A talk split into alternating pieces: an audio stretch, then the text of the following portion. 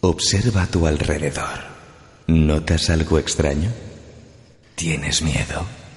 Prepárate porque ahora comienza Misterios y Leyendas con Raúl Andrés. Viajeros al tren. El tren de misterios y leyendas va a efectuar su salida. Señores viajeros al tren.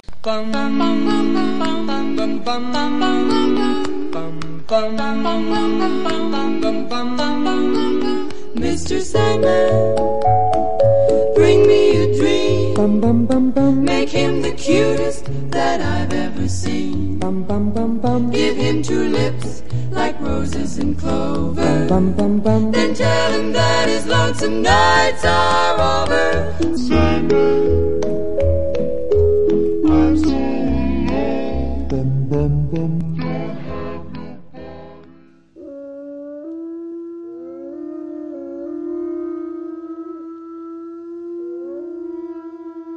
No cabe duda, queridos amigos, de que el aullido del lobo es uno de los sonidos más impresionantes que ha producido criatura viviente alguna.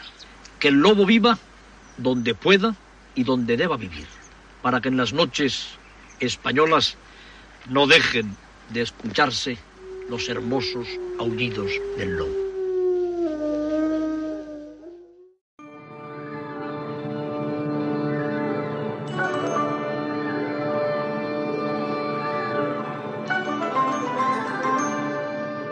Buenas noches, señoras y señores. Acabamos de escuchar uno de los fragmentos de la serie televisiva El hombre y la tierra, dirigidos y escritos por el gran Félix Rodríguez de la Fuente.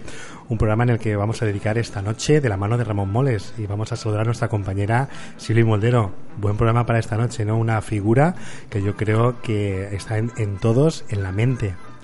Pues sí, Raúl, buenas noches a todos los compañeros que nos estáis escuchando a través de la radio. Escuchar la voz de Félix, la verdad es que nos pone los pelos de punta.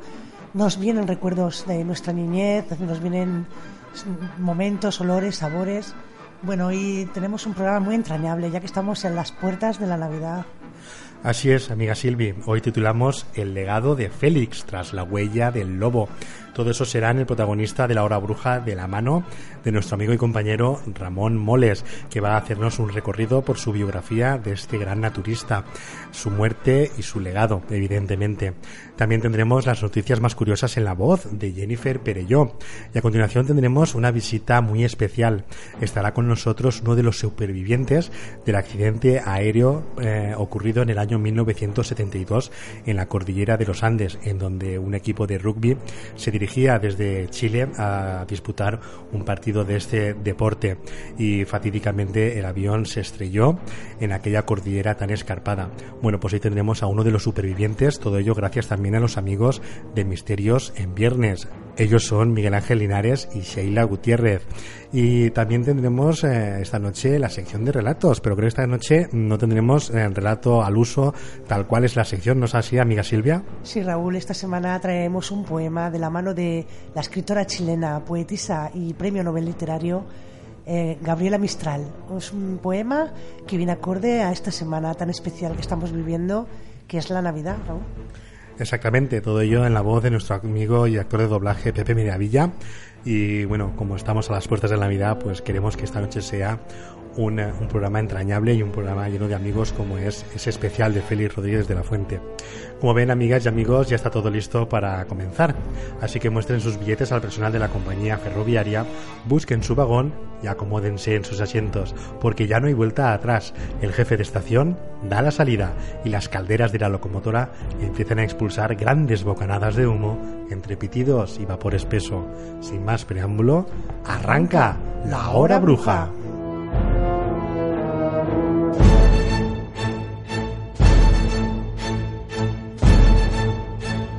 Misterios y leyendas con Raúl Andrés.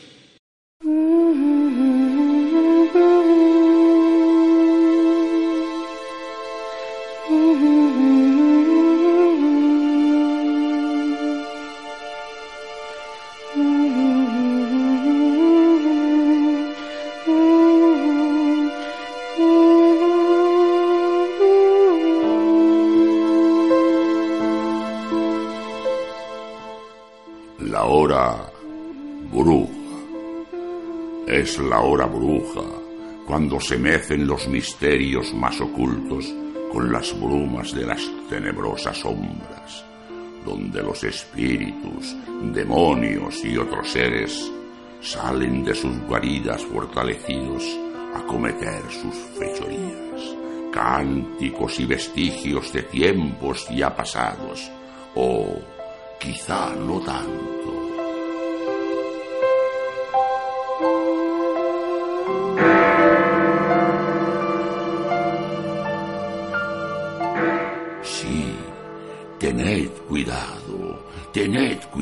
Si camináis solos en la hora bruja. Su poder se hace más fuerte en la oscuridad de la noche.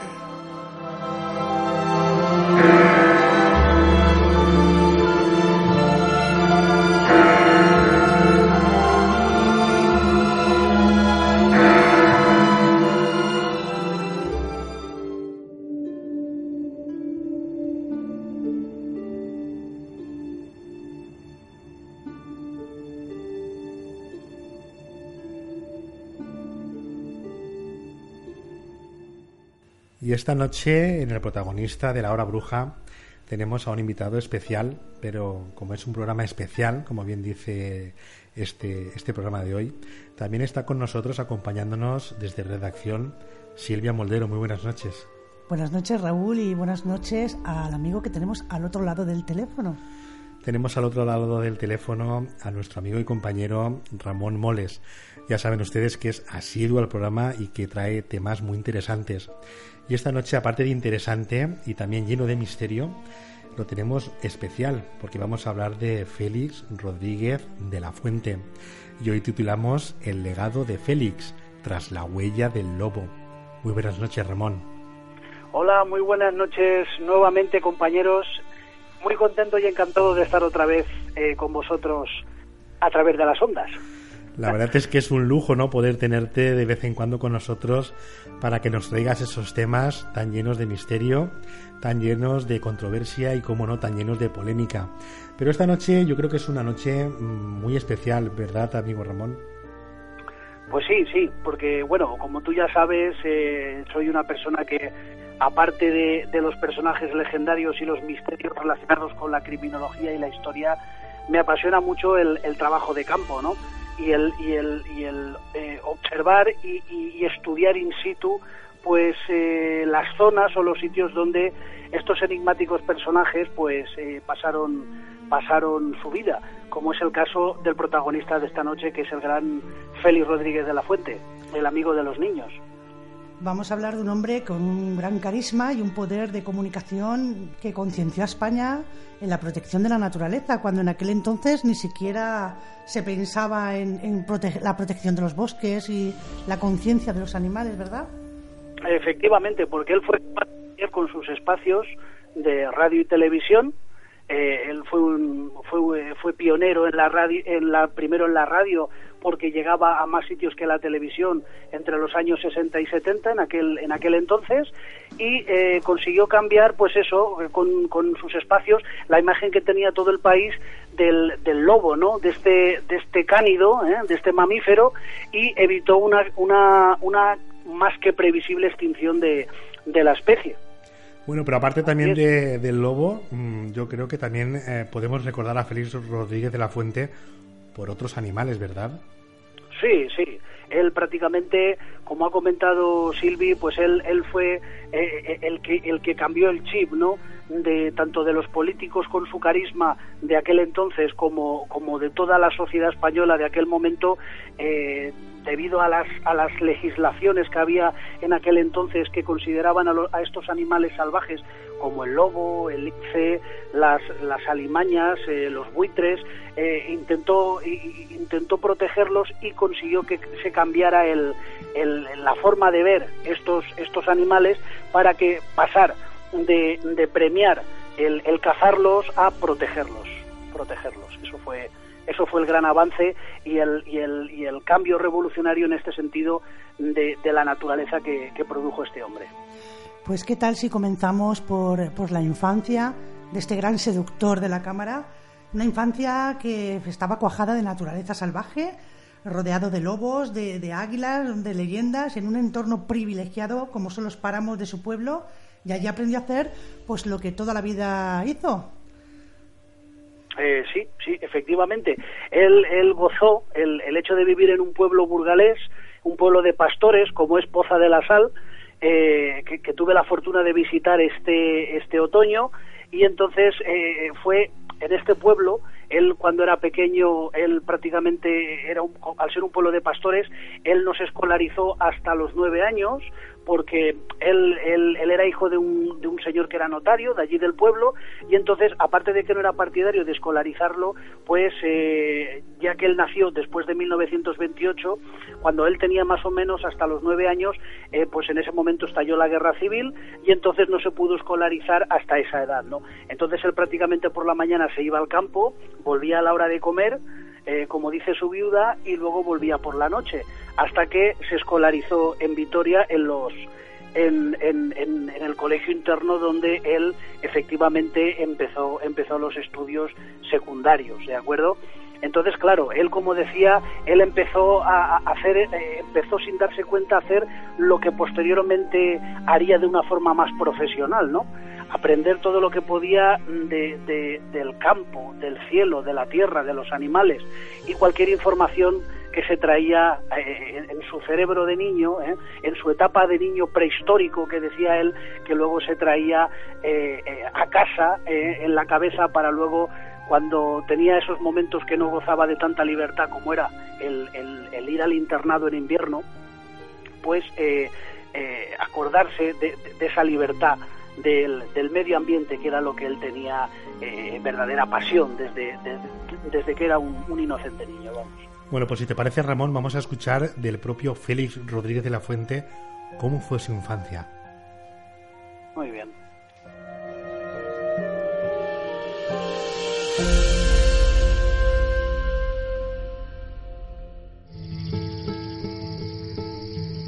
Yo recuerdo cuando era niño que cuando me iba a los páramos de mi pueblo, de Poza de la Sal, y volvía vencida ya la tarde, con las primeras estrellas, a mi casa, el pueblo olía de una manera especial.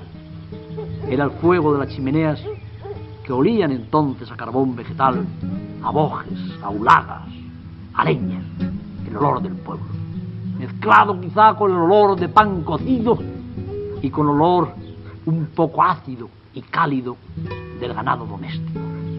Llevo clavado en lo más profundo de mi ser el olor que tenía mi pueblo cuando yo volvía por las tardes. Fui aprendiendo sin darme cuenta a hacer lo que ahora hago. Porque yo no sé si ustedes sabrán que durante las vacaciones que yo tenía en mi infancia, cuando volvía a mi poza de la sal, yo cosechaba multitud de sensaciones. Las metía en mi cabeza con verdadera hambre, porque yo quería, luego durante todo el invierno rígido, disciplinado del internado, tener imágenes para que cuando yo estaba sentado en mi pequeño pupitre y el fraile hablaba de no sé qué cosas, seguramente muy interesantes, pensando en mis pájaros, en mis llanuras soleadas, en mi libertad, en mi vida de niño prehistórico, que creo que ha debido ser la época más feliz para los niños. ¿Qué mejor singladura por mi parte que la de retrotraerme una vez más a años infantiles y juveniles? A lo que yo he llamado muchas veces mi agreste infancia. Infancia de niño de pueblo de los páramos de Burgos. Infancia de niño despeinado, con el rostro quemado por el sol, con el cierzo en la cara, correteando por la paramera siempre buscando algo en el regazo del viento, siempre preguntando algo a la línea del horizonte, siempre con algo que aprender, con algún secreto que arrancar a la tierra y a las nubes y al sol y a las hierbas y a los animales.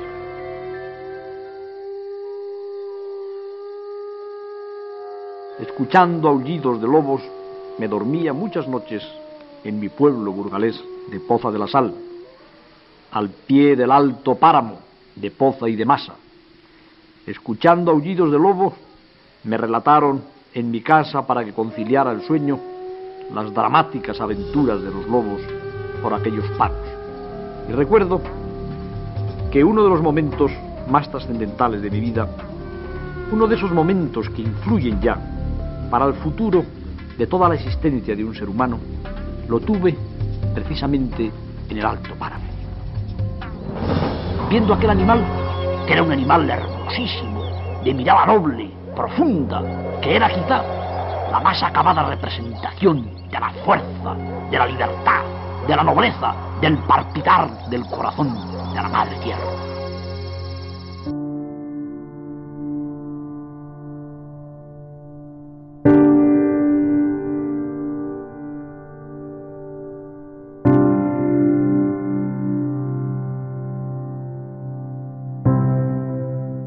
Acabamos de escuchar de la propia voz de Félix Rodríguez de Fuente. Bueno, yo creo que es lo que tiene eh, el tema de la radio, el tema de grabar la voz, el tema del vídeo, ¿no?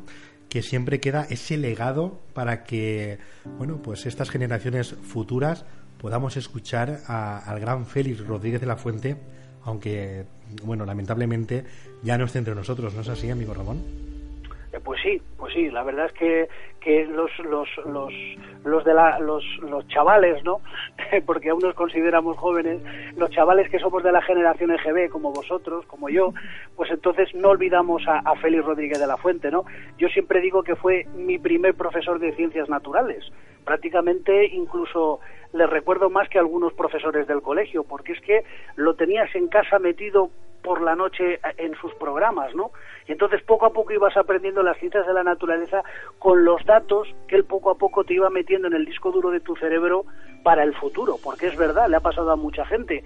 Él tenía un- una riqueza del castellano muy muy grande, como buen burgalés, él no adaptaba su castellano a las distintas edades y entonces igual hablaba a los niños que a los adultos. Entonces él, todos esos retazos de su gran pasión, como era la, la biología, ¿de acuerdo? Pues era lo que él iba introduciendo para las generaciones futuras, como buen comunicador y buen, y buen profesional interdisciplinar, ¿vale? Porque eh, él se llamaba realmente Félix, Félix Samuel, que eso no lo sabe mucha gente. Es, él se llamaba Félix Samuel Rodríguez de la Fuente y nació pues allí en, como hemos comentado, en Poza de la Sal, en este pueblo de la Bureba burgalesa en 1928. Él fue hijo de Samuel Rodríguez, que era notario de, de allí, de la villa, y Marcelina de la Fuente Ibáñez. Y este matrimonio, aparte de tener a Félix, también tuvo una, una niña que se llamaba Mercedes, ¿de acuerdo? Y entonces, como hemos comentado en la primera parte del programa, él permaneció libre de sol a sol, eh, prácticamente en todos los días de su vida hasta que cumplió nueve años. Su pasatiempo, su gran pasatiempo era estar tanto con, los amigos como del pueblo como en el campo, ¿de acuerdo? Viendo los buitres, las, las, las águilas de la Bureba, de allí de la zona de la comarca. En su casa también tenía un ambiente intelectual pues muy férreo, ya que al ser su padre notario le daba, como hemos comentado, muchas lecciones hasta que ingresó en, los jesuitas de Vitoria y sobre todo en, casa lo que más trataban eran los episodios nacionales de Pérez Galdós y el Quijote, ¿de acuerdo? Quiero decir que había un ambiente muy intelectual en su casa también al ser su padre su padre notario, ¿de acuerdo? Y, el darle lecciones. Entonces, pues eso, entra en el, en el centro de los Sagrados Coracionistas de Vitoria y ahí es donde pierde un poquito su libertad. Y entonces él le comentaba a su esposa posteriormente que cuando por las noches él se quedaba durmiendo en, en su cama, pues eh, él, él era tan tan añoraba tanto el campo, añoraba tanto su pueblo que muchas noches lloraba en, en su cama, de acuerdo, hasta que conseguía dormirse, ¿no?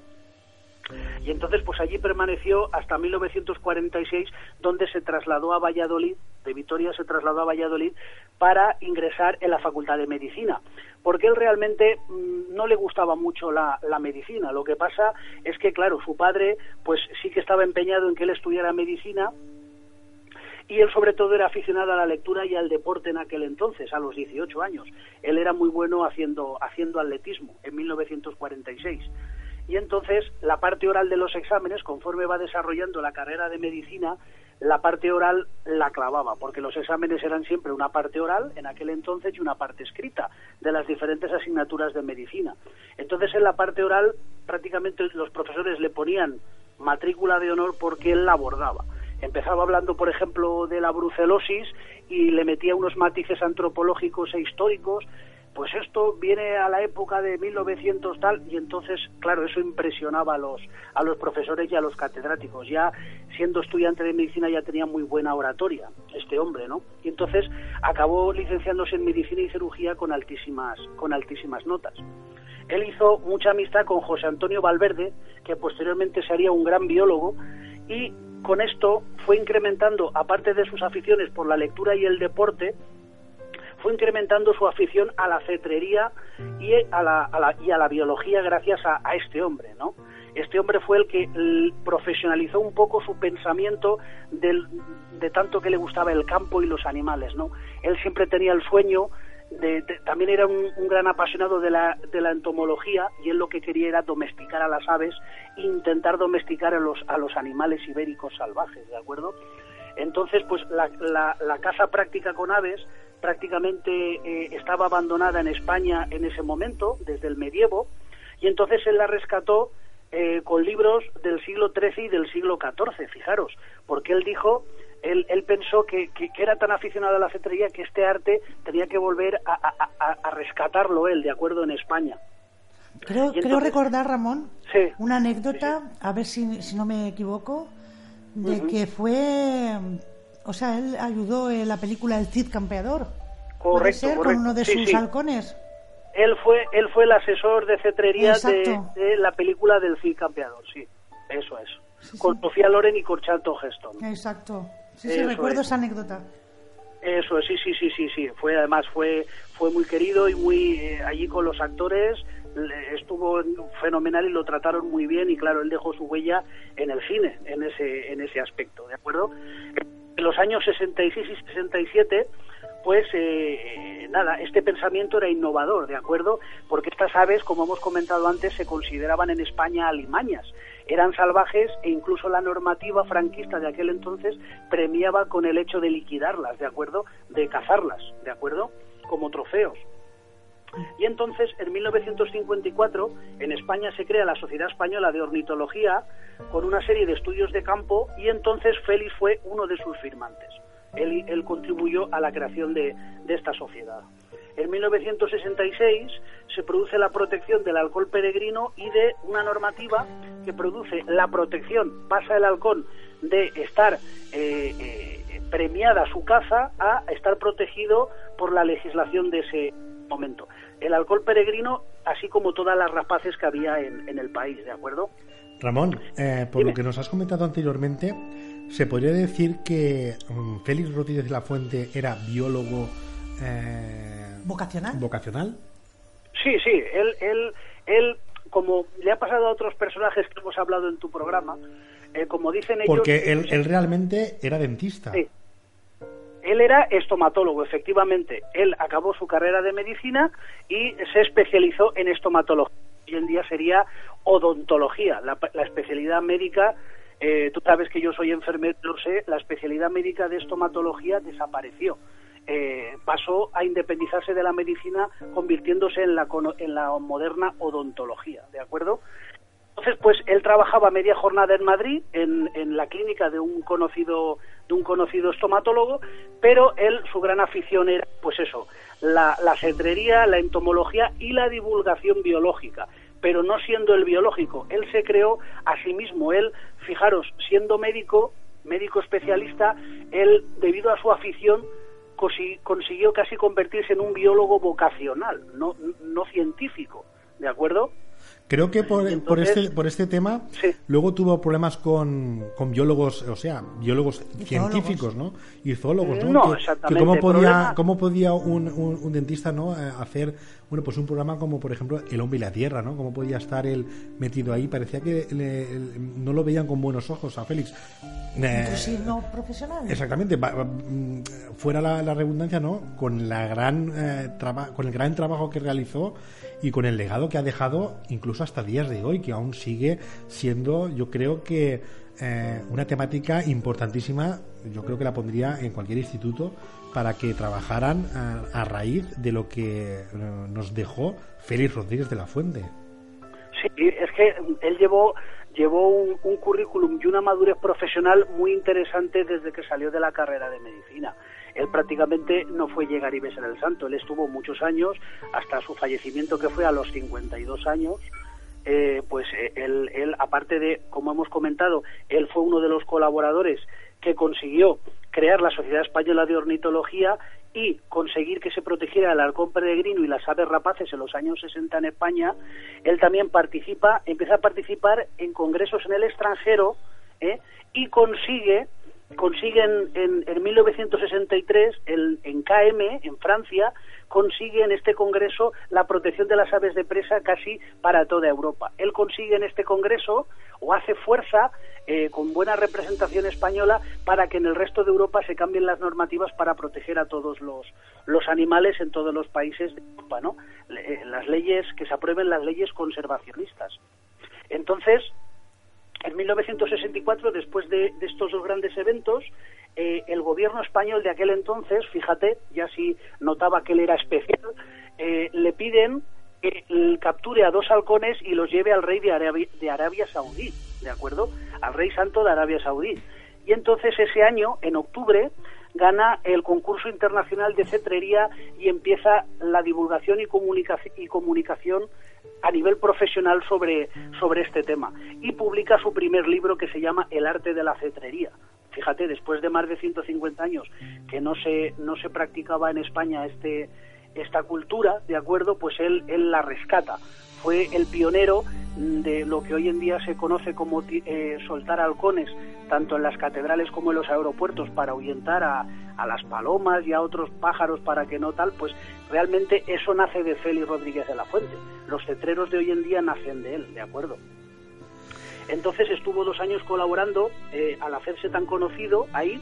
Estuvo, estaba empezando, por supuesto, en los años 50 Televisión Española, Radio Televisión Española, y estuvo dos años colaborando en el programa, le dieron un- en, en el programa Fin de Semana para que participara y apareció en la revista, en la, en la portada de la revista Blanco y Negro con su halcón, Urandal, y con un perro. Y entonces apareció en la de, de esta revista, de este conocido periódico, y eh, eh, pues nada, eh, enseguida le ofrecieron un programa en, en- en- en televisión española, ¿de acuerdo? Y en la revista Blanco y Negro también, aparte de en fin de semana. Aparece también en ABC y empieza también, eh, empieza también a, a trasladarse a África y al extranjero para empezar a, a estudiar pues otros otros entornos otros entornos ecológicos e incluso eh, eh, tribus como posteriormente iría a, aparte de a los animales él estudiaba al hombre también no de ahí el, el título de su futuro programa que sería el hombre y la tierra de acuerdo las tribus de, de en aquel entonces que había en Venezuela y en algunos países de Sudamérica también hay unas imágenes muy impactantes cuando él se ve corriendo con los chiquillos nativos no quiero decir que él aparte de, los animales y de la biología también estudiaba, perdón, de los animales y de la vegetación y la flora y la fauna también estudiaba al ser humano, ¿de acuerdo? Tanto a los hombres como a las mujeres.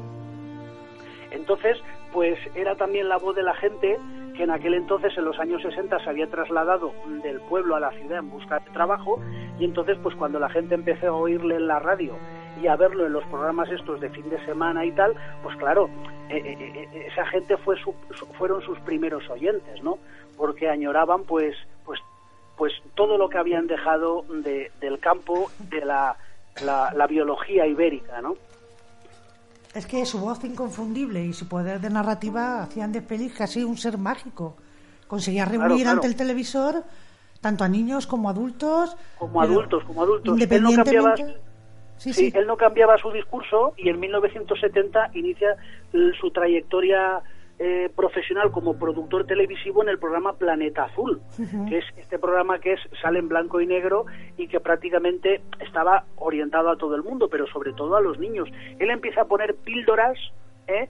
de, de, de- de naturaleza, de ciencias en, en los críos sin imponer nada, como una especie de maestro particular y, y claro, eh, con, con su riqueza del castellano y su, su, cuento, porque él era como si te estuviera contando cuentos o fábulas, él conseguía enganchar a, a los niños de aquel entonces y claro, eh, poco a poco iban aprendiendo incluso más que en los libros de ciencias muchas veces del colegio, ¿no? Porque era como una clase, una clase magistral la que te daba él y te quedabas engatusado oyéndole o viendo la tele y poco a poco pues son cosas que con el tiempo pues pues no se olvidan, se quedan ahí en, en el cerebro, ¿no? Porque él hablaba, como, como dice su mujer, eh, él hablaba al, al corazón y al cerebro, ¿de acuerdo?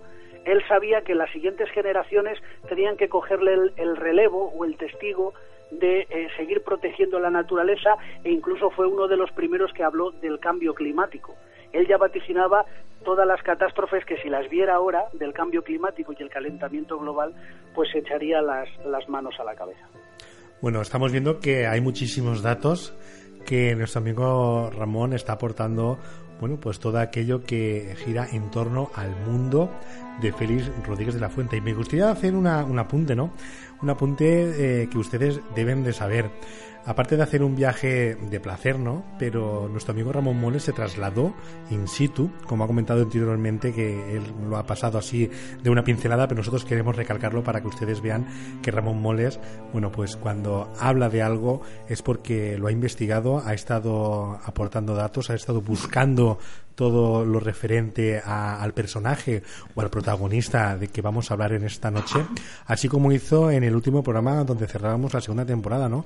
Que se trasladó hasta, Transil hasta Transilvania para realizar un viaje de placer, pero haciendo sus apuntes y haciendo esos deberes para luego comentarlos aquí en el programa. Bueno, pues eh, esta vez ha sido lo mismo y se ha trasladado hasta Poza de la Sal, donde nació nuestro protagonista de esta noche, Félix Rodríguez de la Fuente, para comentarnos y que esta noche esté con nosotros para, bueno, eh, que ustedes sepan un poco más de la vida de Félix Rodríguez de la Fuente y todo aquello que de normal no se suele saber. Vamos a recapitular un poco y me gustaría, eh, Ramón, en llegados a este momento, eh, el momento donde salta a la fama Félix Rodríguez de la Fuente, podríamos decir que es ese año 1962 cuando el gobierno español le, le pide ¿no? que capture a esos halcones para cedérselos o ofrecérselos, mejor dicho, como regalo al rey Saud de Arabia Saudí. ¿No es así, amigo Ramón? Eso es, eso es. Empezar, Eso entonces es. podemos decir que a partir de, de esta fecha ya empieza un bucle en, en- en ascensión hacia, hacia la fama y sobre todo, bueno, pues a, a- a ser reconocido eh, primeramente aquí en España, ¿no? Nacionalmente ser reconocido como Félix Rodríguez de la Fuente.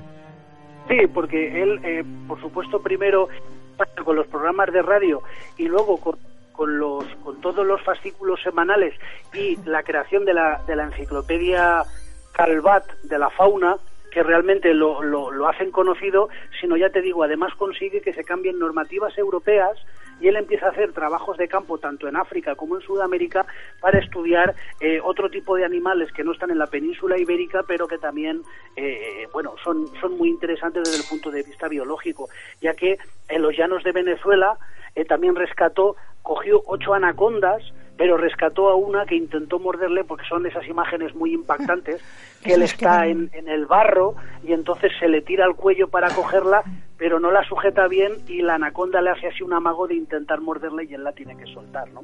Fijaros lo, lo, lo, lo tenaz y lo valiente que era para poder llegar a hacer eso, ¿de acuerdo? Llegar a domesticar a cualquier animal que él intentaba para, para por supuesto eh, protegerle y tal, que eso también se llevó algunas críticas de algunos de algunos grupos eh, porque decían que había un punto en que podía maltratar a los animales porque los encerraba, pero en fin, yo no lo veo así prácticamente. Lo que pasa es que él quería eh, controlarlos, lo- los cuidaba y claro, para poder estudiar un animal tan de cerca, a veces tienes que eh, eh, sujetarlo, ¿no? De acuerdo, hasta que te lo puedes ganar y es pues eso, controlarlo, de acuerdo, que es más una anaconda que es un animal pues pues bastante peligroso, ¿no?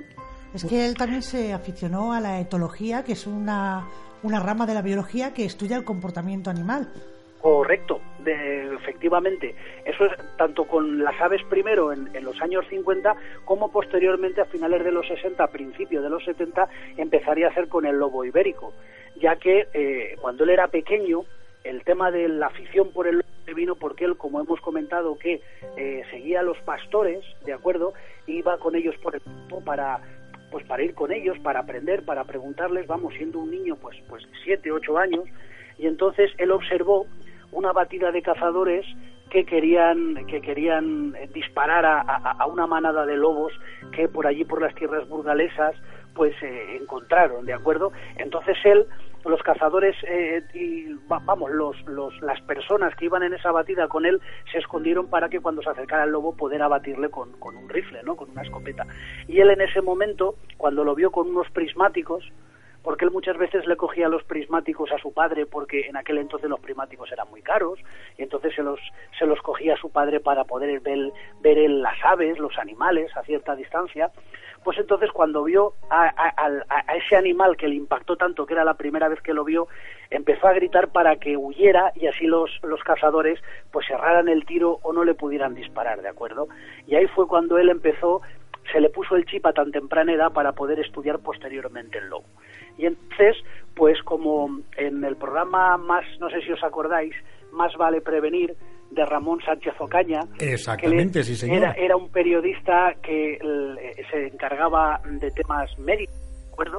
Y ya que el doctor Rodríguez de la Fuente, aparte naturalista, era médico también, pues bueno, quedaba un poquito todo en casa, ¿no? Y entonces, pues lo llevó allá al programa y mi tocayo pues le preguntaría lo que le preguntaría yo si lo tuviera delante, ¿no? Le, le dijo, doctor, ¿tiene usted lobos amigos? ¿Cómo puede hacerse usted amigo de los lobos? Y entonces él le comentó, dice, pues eh, querido Ramón, no, no, no hay ningún don especial ni ningún sortilegio por mi parte. Solamente cogió las, las indicaciones, el imprinting de Conrad Loren, que aquí en España eh, bautizó Rod Carballo como el troque- troquelado de impregnación, que era coger lobos pequeños, porque él eh, consiguió rescatar dos cachorros, dos lobeznos de un pueblo de Valladolid que los habían cazado en una batida y los iban a, matar y entonces él los, los rescató y se los llevó a su casa y empezó a hacer el imprinting con ellos, ¿de acuerdo? Y como los, como él decía, como los lobos tienen un rango y unas normas rígidas en cuanto a, su comunidad, lo que había que hacer era, pues como mucha gente hace hoy en día para hacer lo mismo para ganarse a los a los perros domésticos, ¿no?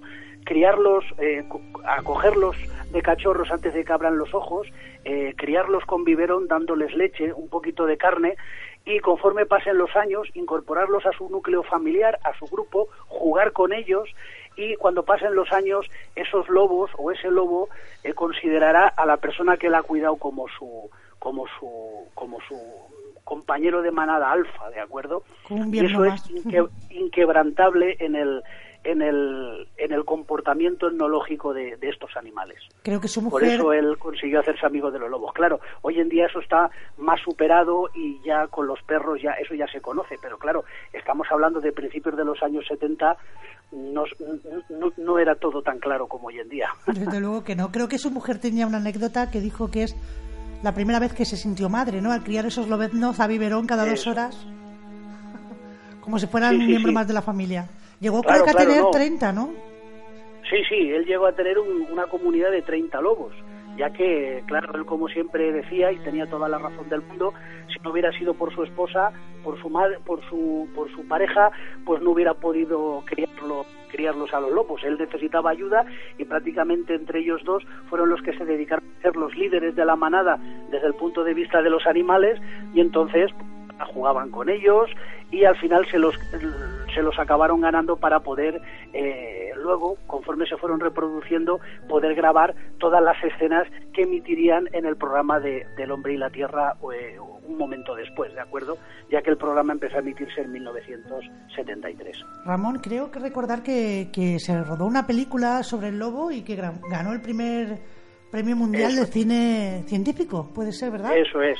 Sí, prácticamente es el, el, el hombre y la tierra tiene dos capítulos, no sé si tiene alguno más, pero creo que tiene dos capítulos, que es el Lobo 1 y el Lobo 2, donde efectivamente es este trozo de película, porque como decía el doctor Rodríguez de la Fuente, eh, todos los comportamientos del lobo no pueden, no pueden, no pasan ni a tiro de cámara, ni pasan con buena luz, ni pueden grabarse en ese momento cuando está el equipo preparado, ¿de acuerdo? Necesitan, pues eso, eh, mucho tiempo, muchas tomas, grabar eh, de una manera suelta cada trozo y eh, luego poder juntarlos para poder hacer una película de media hora, como decía él.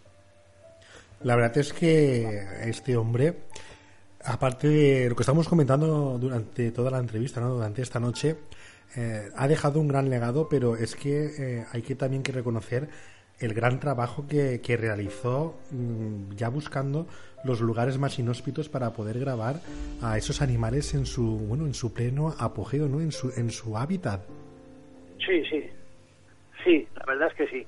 La verdad es que él, él, él también eh, grabó en una parte muy característica de aquí de España que fue en, el, en Guadalajara, en, en- que también es un sitio que mira que es, es, es otro sitio que, que voy, pienso visitar, porque fue otro sitio donde se rodó, eh, estaban entre comillas los estudios, no estudios, las zonas geográficas donde se grabó El hombre y la tierra, y entonces pues eh, era eh, prácticamente la mayor parte del programa se rodó aunque hubo algunos episodios que se rodaron en el extranjero eh, la mayor parte se rodaron aquí en, en, en España no Bueno, estás comentándonos, eh, ya estás eh, desvelando, ¿no?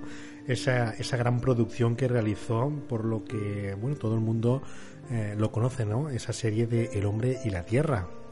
sí Eh, entonces, Empezó a emitirse en octubre de 1973. Entonces- Un año cargado de historia, como hemos comentado muchas veces aquí en el programa. Exactamente. Porque mira que pasaron hechos históricos ese año. Ojalá Exactamente. allí. Así es, sí es verdad, compañero. Bueno, pues si te parece, vamos a entrar de lleno en, eh, en esa etapa, ¿no? Que mm, ya unos años antes ya se le, se le otorgó, ¿no? Ese reconocimiento mundial a, a Félix Rodríguez de la Fuente, pero es cuando, cuando más conocido, cuando más se le recuerda, ¿no? Es con esa serie de El hombre y la tierra.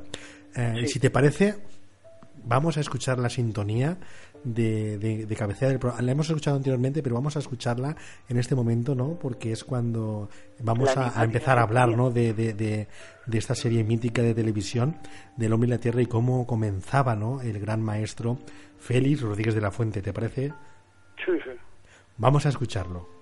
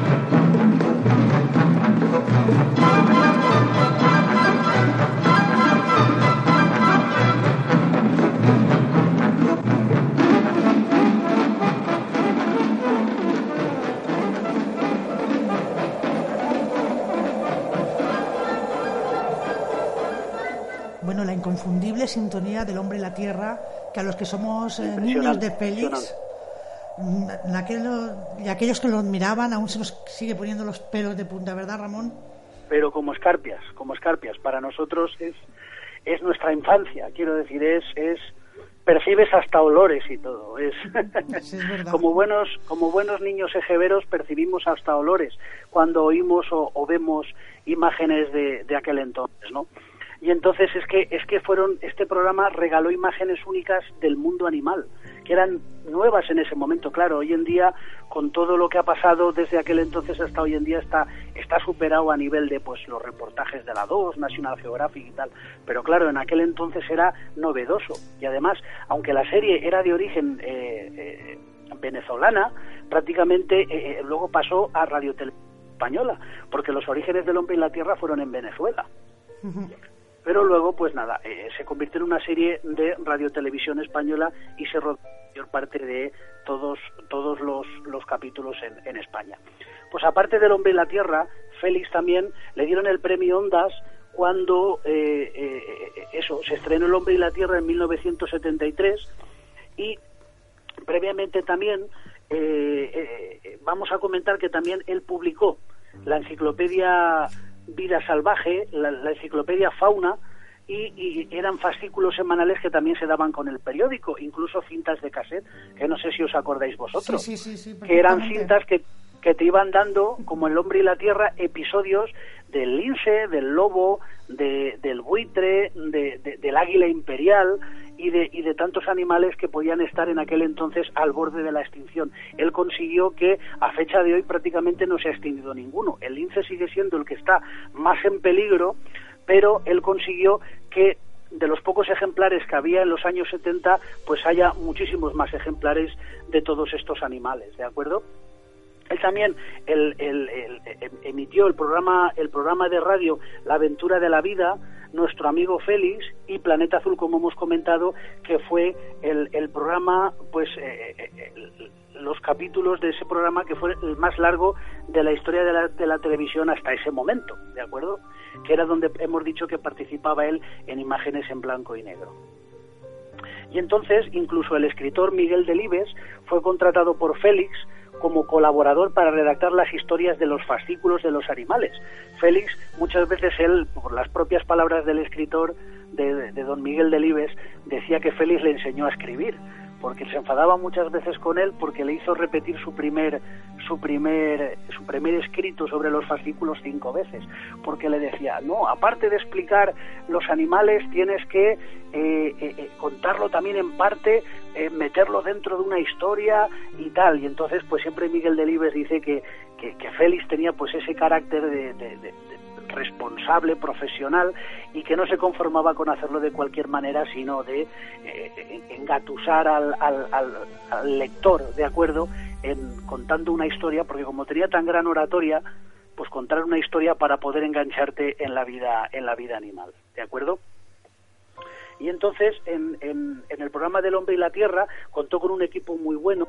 Su secretaria, Ángel Miñana, que le ayudaba mucho, eh, estaba siempre, claro, escribiendo eh, pegada a él todo lo que él iba redactando, porque él, él iba explicando y él iba trabajando, y ella también, ¿no? Pero ella lo era, era ¿no? Del Hombre y la Tierra, era la secretaria. Con con, con los cámaras y con Teodoro Roa y Alberto Mariano, que fueron los que desgraciadamente eh, fallecieron con él en el, en el accidente, ¿vale? Que eran también eh, miembros del, del equipo del, del Hombre y la Tierra. La verdad es que fue una serie con, con tremendo éxito, ¿verdad? Sí, sí, sí. Y luego, pues la sintonía que hemos oído de Antón García Abril, pues vamos, él conseguía sentar todas las semanas a todas las familias o a casi todas las familias españolas delante del televisor, enganchándolas, diciéndoles eh, lo que estaba pasando, cómo estaban los bosques, eh, eh, cómo iban los animales, eh, qué había en Venezuela, las tribus, tal. O sea, vamos, era en aquel entonces algo que impactaba, y más siendo un científico ibérico, ¿no? Un científico español, pues él, es que yo me, yo, yo me acuerdo y, y claro, cuando lo oyes hablar, lo único que te pide el cuerpo es callarte y escuchar. Dices, es que no quiero ni romper el silencio, porque es que, quiero decir, este hombre, cualquier cosa que hable es que aprende, ¿de acuerdo? Él, como comentaban su familia y sus allegados, él entraba a cualquier sitio, empezaba a hablar y ya enseguida se le hacía un corrillo alrededor de todo el mundo que quería escucharle. Tenía una oratoria y un dominio del castellano muy bueno que efectivamente hacía, hacía pues eso, escuchar y atraía a todo el mundo que estaba pues cerca de él, cerca de él. Yo tengo una imagen simbólica en la cabeza que es la caída del crepúsculo cuando, cuando el sol se apaga lentamente Sí. y la silueta de un lobo que creo que nos ha quedado en la retina de nuestra infancia para siempre, ¿verdad? siempre, para siempre. Y hay una, que desgraciadamente es cuando tuvo el accidente, mm, unos, unos días después, apareció en el ABC, en la portada del ABC, hicieron, que creo que la tengo por ahí, no sé por dónde la tengo, me la, me la dejó mi padre, y, y era pues un, un lobo que estaba llorando con unas lágrimas. Era un dibujo de un periodista de ABC, no me acuerdo qué, periodista fue, mirando el lobo hacia las estrellas con una lágrima eh, cayéndole al, al lobo, ¿no? Y eso, pues claro, cuando un poquito se murió Félix, pues era como si se hubiera muerto alguien que estaba en nuestras casas casi todos los días, ¿no? Era como, como, como, un, como, como el chamán de una tribu, ¿no? Como el, el profesor particular que teníamos todos de los niños de aquel entonces y, y- y eso, y, y- todo el mundo se acordaba que estaba haciendo el día que, que falleció Félix, ¿no? Bueno, antes de pasar a, a tratar la, la muerte de, de Félix, ¿no? Y poder, bueno, pues eh, comprobar su obra, comprobar la repercusión que tuvo en el mundo, sobre todo en el mundo animal y el mundo de la fauna. Eh, después de, siete años, ¿no? Eh, peleando y batallando con esa, esa mítica serie, ¿no? De Hombre y la Tierra, nos trasladamos a 1980. Eh, ¿Qué sucedió, no? Ese, último día, ese, día de, filmación para que nuestro amigo Félix Rodríguez de la Fuente, pues fatídicamente eh, falleciera, ¿no? En ese, en temible accidente. En ese pequeño, sí. Pues nada, el, el 4 de marzo de ese año, como has comentado, de 1980, él cumplía 52 años y entonces pues él ha- había hablado con, con, su, con su pareja y con sus hijas, había hablado la noche de antes diciéndole que, que nada, que las iba a llamar ese, ese día por la tarde porque él, él fue a Alaska eh, y entonces porque él fue a presentar, él presenta ante el rey y el gobierno en pleno la primera estrategia mundial de los recursos vivos y entonces eh, para un desarrollo sostenido. Entonces a los seis días de esto él viaja a Alaska donde efectivamente, como os comento, la noche de antes llama a su familia y se reúne con, con su equipo del Hombre y la Tierra para, para rodar el, el Editarot, que es la carrera de trineos tirados por perros más importante del mundo, que aún se sigue haciendo, que hace poco fue su hija pequeña, Odile, fue y se encontró con el hijo del piloto eh, Warren Doxton, que, falleció también ese, ese, ese día en la avioneta de Félix, ¿no? Y entonces, pues eso, ese 14 de marzo eh, habló con su familia y les dijo, os voy a llamar para que me felicitéis mañana y así pues podamos hablar y tal. Y justamente pues esa mañana a las 12 del mediodía, que era las 12 de la noche eh, de aquí, eh, hora española, pues efectivamente mm, la familia recibe una llamada de que efectivamente pues eso la, avioneta en la que en la que en la que iba Félix pues ha caído ha caído y ha tenido un accidente de acuerdo ha hecho varias vueltas de tirabuzón de una forma inexplicable parece ser que la noche anterior eh, uno de los pilotos le perdía aceite a la avioneta y tenía que cambiar un retén del cigüeñal, le comentó a Félix y tal, pero no le dieron importancia. Y entonces, pues eso, eh, lo- los compañeros de Félix que iban en la otra avioneta vieron que la avioneta efectivamente cayó haciendo tirabuzón y en una ladera de un monte de allí de Alaska, firmando la, la, la carrera de, de los perros, pues eso, se estrelló, se estrelló contra el suelo. Y efectivamente, pues nada, eh, eh, fueron a rescatar autoridades canadienses y los compañeros cuando pudieron y claro estaban ya eh, tanto Félix como Teodoro Roa como Alberto Mariano prácticamente bueno estaban fallecidos claro imaginaros un impacto de, de, ese calibre no y lo enigmático pues que siempre se dice de la muerte de Félix es que antes de, de subir a bordo de la avioneta pues ven pasar en ese momento que además está recogido en las imágenes un cuervo que se les cruza y comentan pues eso que es qué casualidad, ¿no? Un signo de mal agüero, Qué ¿no? casualidad, un signo de, de efectivamente.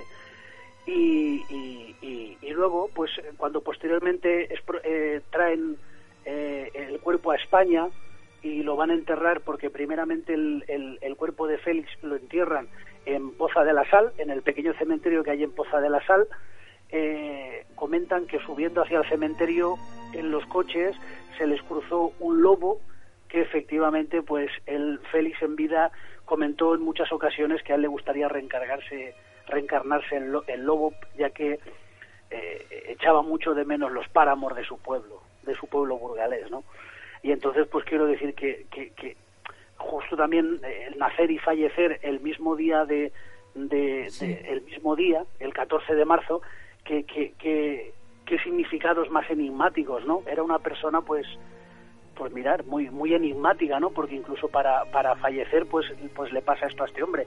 Y luego eh, su compañero dice que antes de subir a la avioneta se queda mirando perplejo el, pa- el, paraje de allí de Alaska, todo nevado, y dice, qué hermoso lugar para morir, ¿no? Que por cierto hay un, hay un libro que se titula así, un qué lugar más hermoso para morir de un niño de Félix como nosotros que él sí que lo hizo hace unos años que se llama Juan Manuel Ramos cumplido que aconsejo a todo el mundo porque es un libro muy muy interesante. Sobre la figura de Félix y sobre todo. Tiene el informe incluso del accidente y todo en inglés pero vamos tiene mucha información sobre sobre este gran personaje. Bueno, llegados a este, a este, a este punto, vamos a, escuchar a un audio de, de lo que comentó la viuda posteriormente que en una de las entrevistas que le realizaron conmemorando ¿no? eh, a Félix Rodríguez de la Fuente y lo que ella comentaba y las anécdotas que podía eh, recordar de, de su marido Félix Rodríguez de la Fuente. Vamos a escucharlo.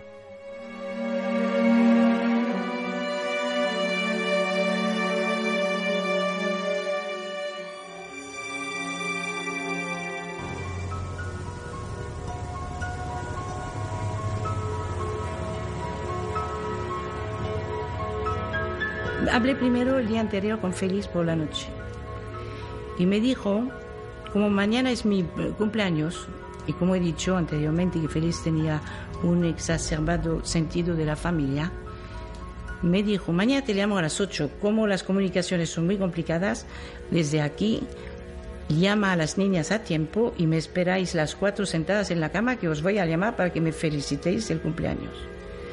Y así estábamos, cuando de pronto a las 8 y 5 así, llama el teléfono, lo cojo rauda y rápidamente, y alguien al otro lado del hilo me dice, pues ha caído una avioneta y se han muerto todos. Digo, ¿cómo así? Dice, pues sí, tal. En este momento, yo creo firmemente que Félix me mandó un cierto poder mental. Yo creo eso, sí y me transformé súbitamente en un automata.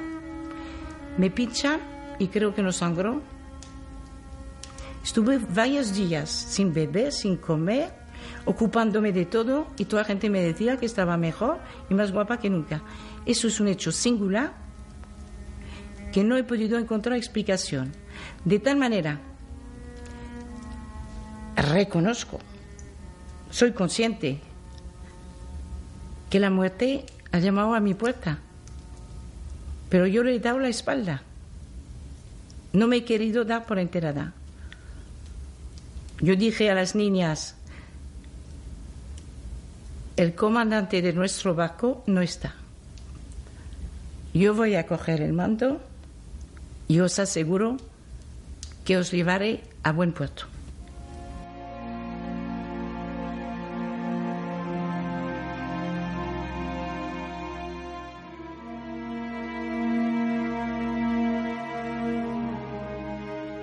El comandante, el comandante se había ido y nos había dejado a todos huérfanos, ¿verdad?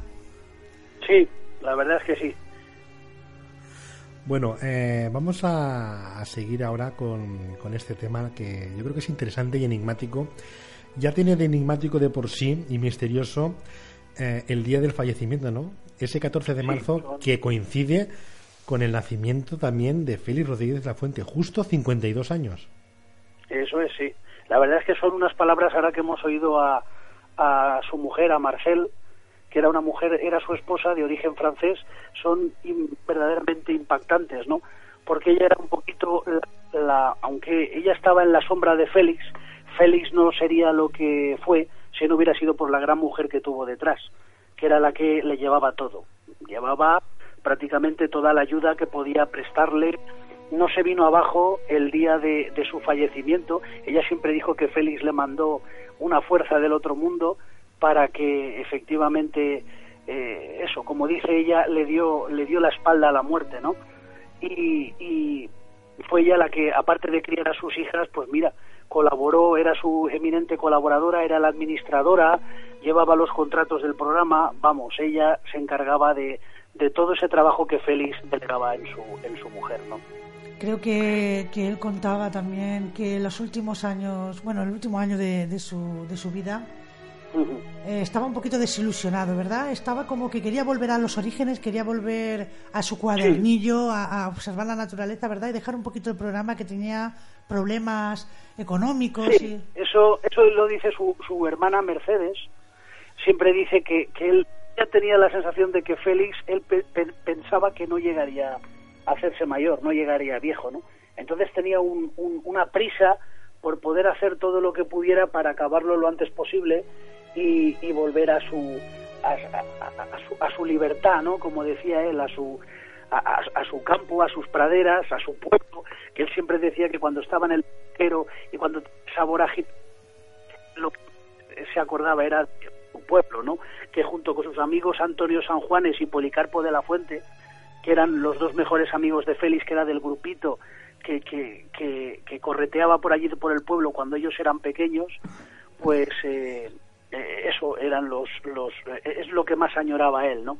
De acuerdo, y él, él también tuvo aparte tres hijas, Mercedes, Leticia y Odil. Odil es un poco la más conocida, ya que es la presidenta de la Asociación de Félix Rodríguez de la Fuente, de la Naturaleza, y entonces, pues, eh, son, eh, es una organización que está en y lo que lleva es el, mensaje de Félix, ¿no? Intentar llevar el mensaje de Félix al- a los momentos y, y nada, pues quiero decir que él en, en 1978, unas imágenes que he creado para la historia, donde él está en su casa de Madrid y él presenta a su familia y presenta a sus tres hijas y a su mujer y es donde se ve pues esta, esta parte triste, ¿no? De acuerdo de, de- de- esta persona que, que todo el mundo le debemos pues todo lo que lo, lo que hizo por, por en ese momento por España no por la biología española y que el destino pues y la vida pues se lo llevó demasiado pronto También su muerte tuvo mucha controversia, ¿eh? muchas alternativas, muchas, muchas ideas que, que alentaban a que era un complot o que había algún tipo de mano negra detrás de aquello, ¿verdad?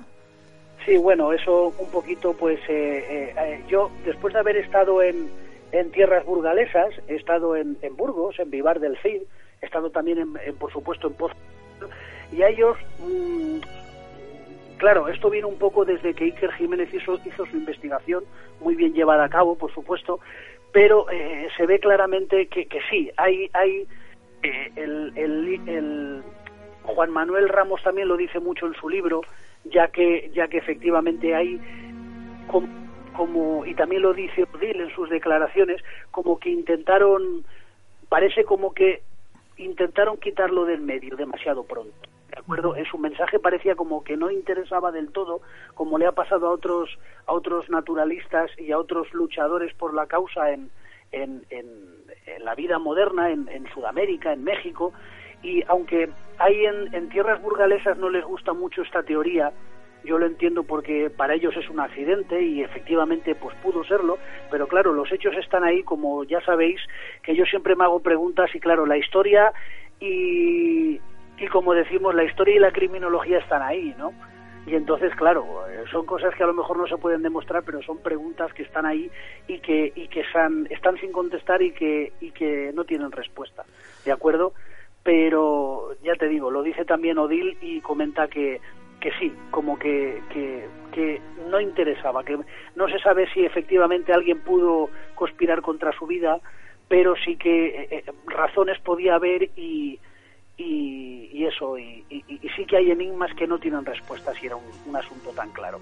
Lo que pasa es que ya os comento que hay eh, gente encantadora en Burgos que no le gusta esta teoría, es totalmente respetable, faltaría más, porque para ellos fue un accidente, que esa es la versión oficial, pero claro, son preguntas que no tienen, no tienen, podríamos respuesta. entrar, en, podríamos entrar en detalles, pero vamos, como el tiempo es muy limitado en radio, que siempre hablamos, si queréis otro, otra vez podemos hacer un programa más amplio sobre el fallecimiento de Félix Rodríguez de la Fuente, pero vamos, es, Que da para un programa, desde luego que sí. sí. Hay muchas lagunas ahí, y la verdad es que para muchas lagunas y podríamos estar horas debatiendo, ¿de acuerdo? Hablando de, hablando de preguntas, ¿no? Y hablando de, de su muerte, que evidentemente si es prepararlo y automáticamente realizaremos un, un programa especial sobre ese halo de misterio que hay envuelto en la muerte de Félix Rodríguez de la Fuente. Pero yo ahora me quiero centrar ¿no? en, lo que, en lo que hay, ¿no? en lo que tenemos, porque tú como, como criminólogo pues eh, estarás de acuerdo conmigo que hay que trabajar con las pruebas ¿no? que, que tenemos y los indicios que tenemos.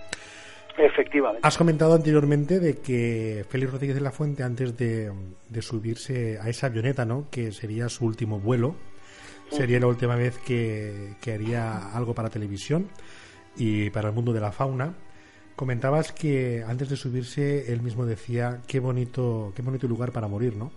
¿Tú crees que, o por lo que hay, se podría decir que él mismo vaticinó su muerte o que él pensaba que, que no duraría mucho o que, o, o que había algo detrás de él que, que correría su vida a peligro como evidentemente se demostró? Sí, eso está. Eh, empiezas a analizarlo todo y yo creo que es fácil de ver. Yo creo que sí. No sé de qué forma, ni de qué manera, ni en qué, a qué nivel, pero sí, sí. Él, porque muchas veces también en algunos programas ellos se, se la jugaba muchas veces. En aquel entonces, en muchas misiones que hacían con los con los, los helicópteros, las avionetas, en muchas muchos sitios donde se metían, ellos también sabían que estaban haciendo un trabajo peligroso, ¿de acuerdo? Como el que también ejercen muchos periodistas pues en zonas de guerra y en periodistas de investigación que se meten en sitios muy muy complicados, ¿de acuerdo? Todo aquel que divulga, ¿no? Pues eh, depende de, de, de, se puede meter en un sitio muy muy peligroso y esto es lo que parece ser que eh, él tenía ese riesgo, ¿no?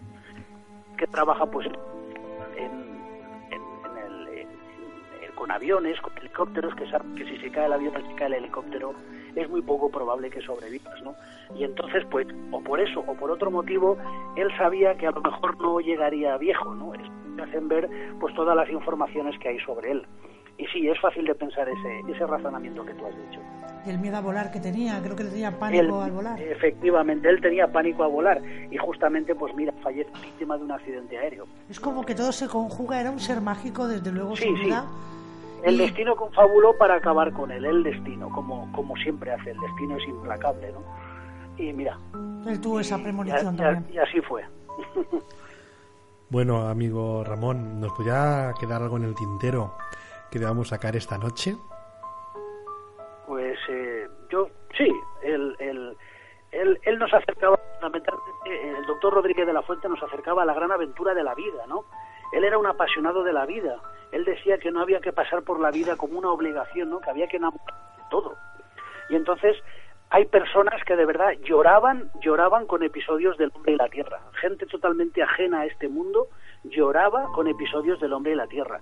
Y cuando una persona con imágenes, con palabras y, y, y, con, y con la banda sonora, los sonidos de, que emitía el programa y todo eso, era capaz de ese milagro, dices, esta persona es especial, porque es que te transmite, todos hemos tenido eh, en nuestra vida un profesor, eh, no, no, no más de uno, siempre hay uno o como mucho dos, que, que a lo largo de nuestra carrera pues eh, eh, nos ha impactado como cómo, cómo le apasionaba su temática y cómo nos ha transmitido y nos ha contagiado, a lo mejor, o nos ha despertado esa pasión por esa temática, ¿no?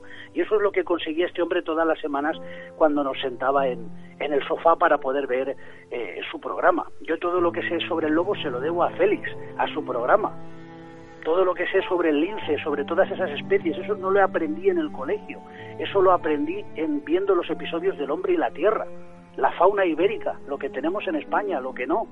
Quiero decir, era, era, era un profesor de EGB más, ¿de acuerdo? Era un divulgador, un profesor de EGB y todo un ejemplo a seguir porque él es el vivo, el, el vivo ejemplo de sus creencias, ¿no? Como una persona, como has comentado antes, sin ser biólogo, consigue tirar de una de un, de un hobby o de una afición y lo profesionaliza de forma que al final consigue que todo el mundo que no lo conocía mucho creyera que era biólogo en vez de médico estomatólogo. Y claro, cuando la gente se enteraba de que era médico estomatólogo decía, ¿cómo puede ser? Porque fíjate, lo que pasa es que él se codeaba en su equipo pues con otros naturalistas y otros biólogos, ¿de acuerdo? Él siempre tenía un biólogo al lado que efectivamente eh, le, le, le, hacía científico su trabajo, ¿no?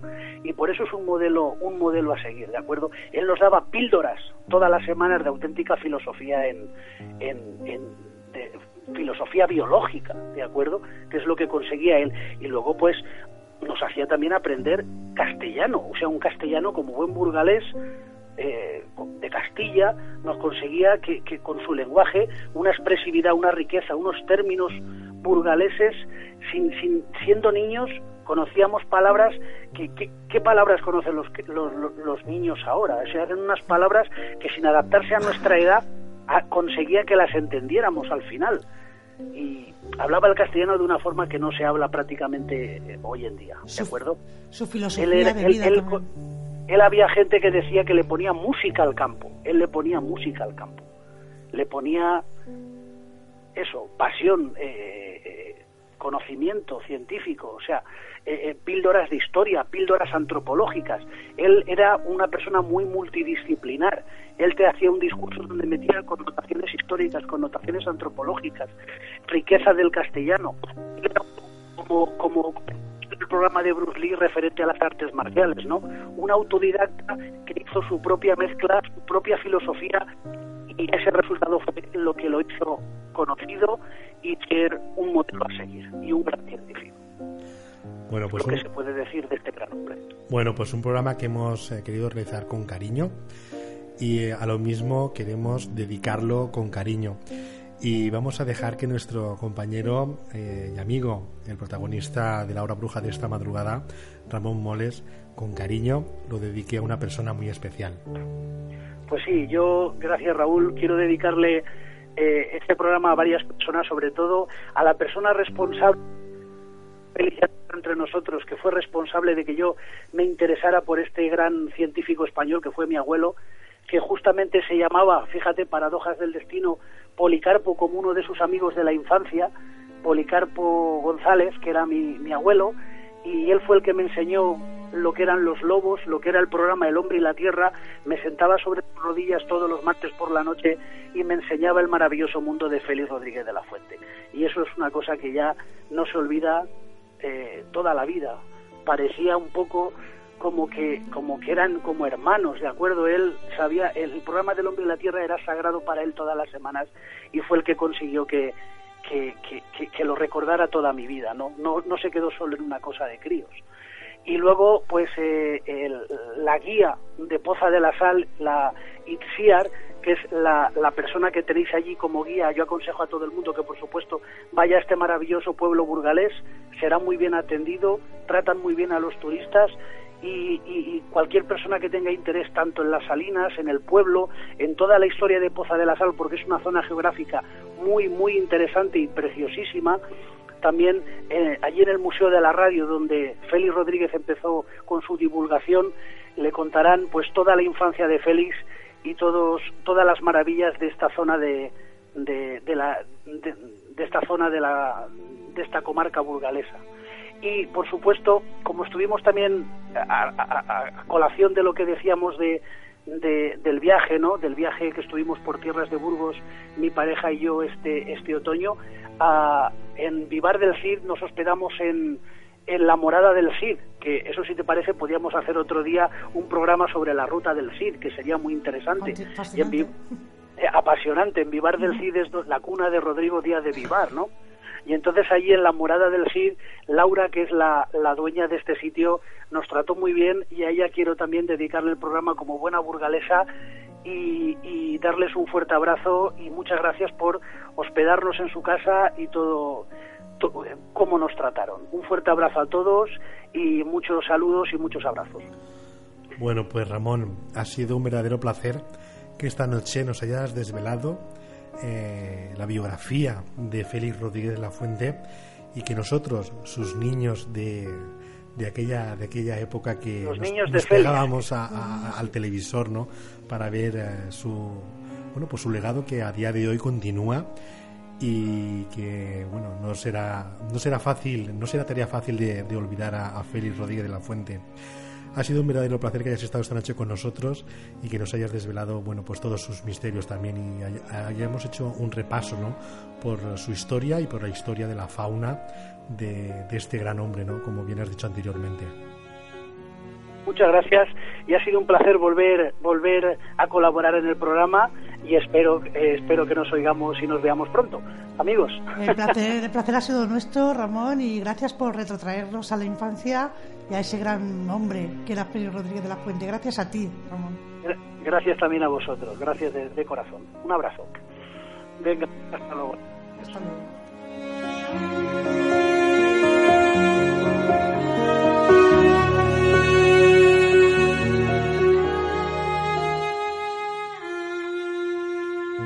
Escuchas la hora bruja.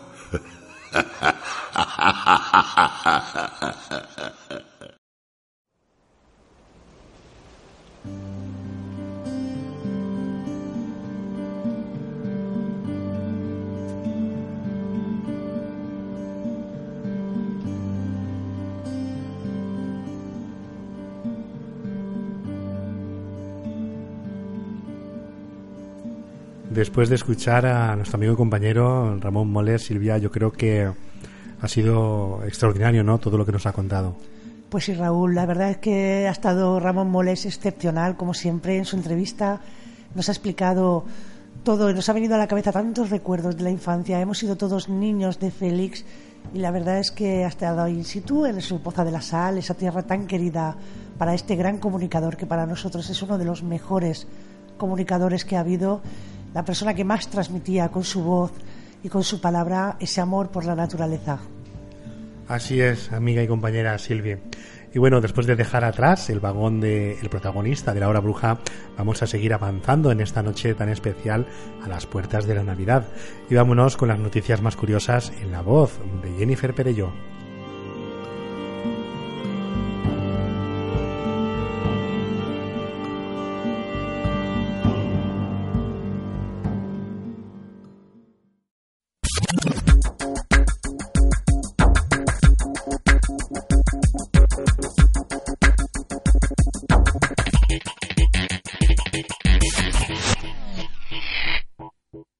Se acerca la cuarta revolución industrial. La raza humana ha pasado por una serie de innovaciones radicales en los últimos siglos, las tres revoluciones industriales que conocemos. Primero aprovechamos el poder del vapor y el poder del agua, luego descubrimos la electricidad y creamos la mecanización en forma de fábricas y líneas de ensamblaje, cambiando la naturaleza de nuestra economía de la noche a la mañana. Desde la década de 1960 hemos visto un cambio hacia la informática, la mecatrónica y la robótica, la creación de mentes mecánicas que combinan tecnologías físicas, digitales y biológicas, construidas para mejorar nuestras vidas cotidianas. Hoy este cambio nos ha llevado al borde de un boom de la inteligencia, la inteligencia artificial, la automatización, la realidad virtual y la robótica están aquí y avanzan a un ritmo astronómico. Lo siguiente es la cuarta revolución industrial. Esta multiplicará la velocidad, el alcance y el impacto de los sistemas que produjo la tercera, que llegó a mediados del siglo XX con la electrónica y la tecnología de la información y las telecomunicaciones. Según el director adjunto del Instituto de Sistemas Cibernéticos Inteligentes de la Universidad Nacional de Investigaciones Nucleares de Rusia, Valentín Klimov, en los próximos 10 años se producirá una nueva revolución, la neurotecnológica, que cambiará drásticamente la vida humana. La cuarta revolución industrial se caracterizará por las nuevas tecnologías que conectan los mundos físico, digital y biológico, impactando en todas las disciplinas, economías e industrias. Todo está cambiando mientras los inventos revolucionarios de ayer parecen tristes y triviales para las innovaciones futuras. Nada es permanente ya que estamos evolucionando todos los días a un ritmo que se multiplica a perpetuidad. La inteligencia artificial ya nos rodea desde vehículos o drones autónomos hasta asistentes virtuales y software que nos ayudan en múltiples tareas. Estamos al borde de una revolución tecnológica que alterará fundamentalmente la forma en que vivimos, trabajamos y nos relacionamos los unos con los otros, pues en este escenario futuro los seres humanos y los ordenadores interaccionarán como iguales y cada uno resolverá sus propios problemas, según comenta Klimov. Según el fundador y ejecutivo del Foro Económico Mundial, Klaus Schwab, la cuarta revolución industrial va a tener un impacto global mucho mayor que las anteriores debido a los avances en la tecnología. El mayor problema al que nos enfrentamos de raíz sobre este cambio tecnológico es que no estaremos dispuestos a adaptarnos. El miedo a la pérdida de nuestros empleos y la incertidumbre ante los nuevos puestos que se crearán en el futuro, tal y como ha ocurrido en cada revolución industrial, juega en contra. Hay que tener en cuenta que el cambio está ahí, está ocurriendo en estos mismos instantes y mientras estamos sentados en nuestros escritorios en el trabajo, debemos prepararnos para una sociedad que cambia constantemente. Y no olvidemos que los avances tecnológicos han creado más puestos de trabajo de los que han destruido, según concluyó un estudio publicado por The Society of Business Economists. La tecnología, en lugar de destruir puestos de trabajo, ha sido una gran máquina creadora de empleos. Las máquinas asumirán tareas más repetitivas y laboriosas, pero no parecen estar más cerca de eliminar la necesidad de mano de obra humana que en cualquier momento en los últimos 150 años, concluye el trabajo.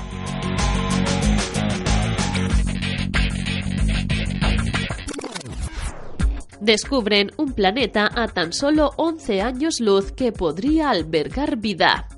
El nuevo mundo se ha designado como Ross 128b y ahora es el segundo planeta templado más cercano tras Próxima b. Por si esto fuera poco, es el planeta más cercano descubierto que orbita a una estrella enana roja inactiva, lo que aumenta las probabilidades de que se trate de un planeta que potencialmente pudiera albergar vida. El hallazgo ha sido posible gracias al instrumento HARPS, High Accuracy Radial Velocity Planet Searcher, buscador de planetas de alta precisión por velocidad radial de ESO, instalado en el observatorio La Silla en Chile. Los astrónomos han descubierto que este exoplaneta de baja masa orbita su estrella, una enana roja, cada 9,9 días. Esto es 20 veces más cerca de su estrella que la distancia a la que la Tierra orbita al Sol. Sin embargo, a pesar de esta proximidad, Ross 128b recibe solo 1,38 veces más radiación que la Tierra. Como resultado, se estima que la temperatura de equilibrio de Ross 128b se encuentre entre menos 60 y 20 grados centígrados, algo inaudito hasta el momento. Los científicos esperan que este mundo del tamaño de la Tierra sea templado con una temperatura superficial que también podría ser similar a la de la Tierra. Sin embargo, sigue habiendo incertidumbre en cuanto a si el planeta se encuentra dentro, fuera o en el umbral de la zona habitable, donde puede existir agua líquida en la superficie de un planeta. Este descubrimiento se basa en más de una década de seguimiento intensivo con el instrumento HARPS, junto con reducción de datos y técnicas de análisis de última tecnología.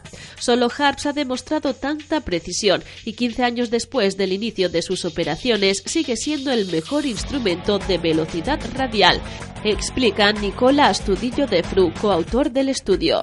Las enanas rojas son las estrellas más frías y débiles del universo, también las más comunes. Estas características las convierten en interesantes objetivos para la búsqueda de exoplanetas, de ahí que estén siendo cada vez más estudiadas. De hecho, el líder del estudio, Xavier Bonfils, de la Universidad de Grenoble, Francia, bautizó el programa de HARPS como el atajo a la felicidad, ya que es más fácil detectar a los pequeños hermanos fríos de la Tierra alrededor de estas estrellas en comparación con estrellas similares al Sol. En el caso de Ross 128 parece ser una estrella particularmente tranquila, no como Próxima Centauri y otras que emiten llamaradas que ocasionalmente bañan de radiación ultravioleta letal y rayos X a los planetas que las orbitan. Así las cosas, los planetas del sistema de Ross 128 podrían convertirse en el lugar más cercano conocido con posibilidad de albergar vida. Este mundo templado está bastante cerca de nosotros, apenas a 11 años luz de distancia de la Tierra, pero lo cierto es que se mueve hacia nosotros. Los expertos esperan que se acerque en 79.000 años, convirtiéndose en el exoplaneta más cercano a la Tierra al alcance de un parpadeo en términos cósmicos. Actualmente los astrónomos están detectando cada vez más exoplanetas templados y la próxima etapa será estudiar con más detalle sus atmósferas, su composición y su química. Misterios y leyendas con Raúl Andrés.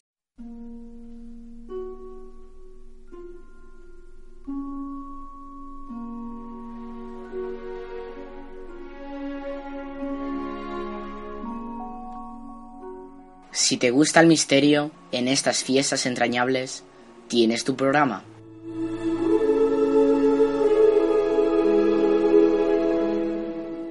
De misterios y leyendas se contagia de la Navidad para recogerles en cada estación de su recorrido.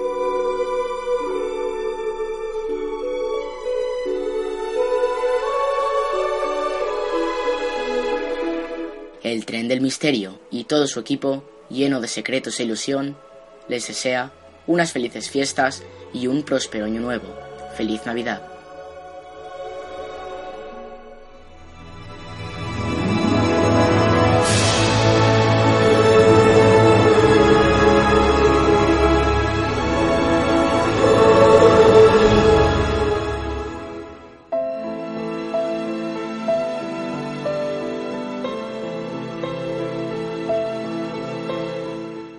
Vamos a tener a un invitado muy especial.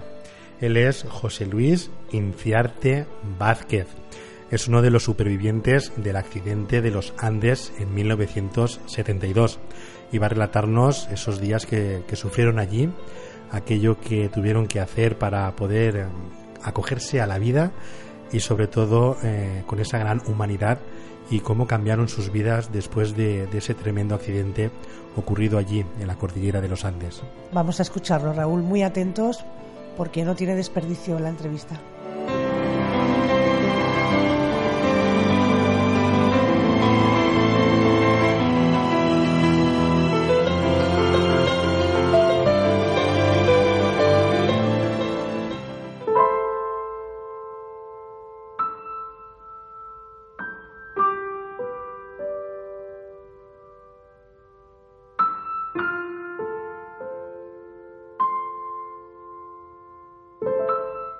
Bueno, esta noche tenemos un invitado especial de, una- de un accidente que ocurrió hace ahora eh, 45 años de aquello que vamos a relatarle a continuación.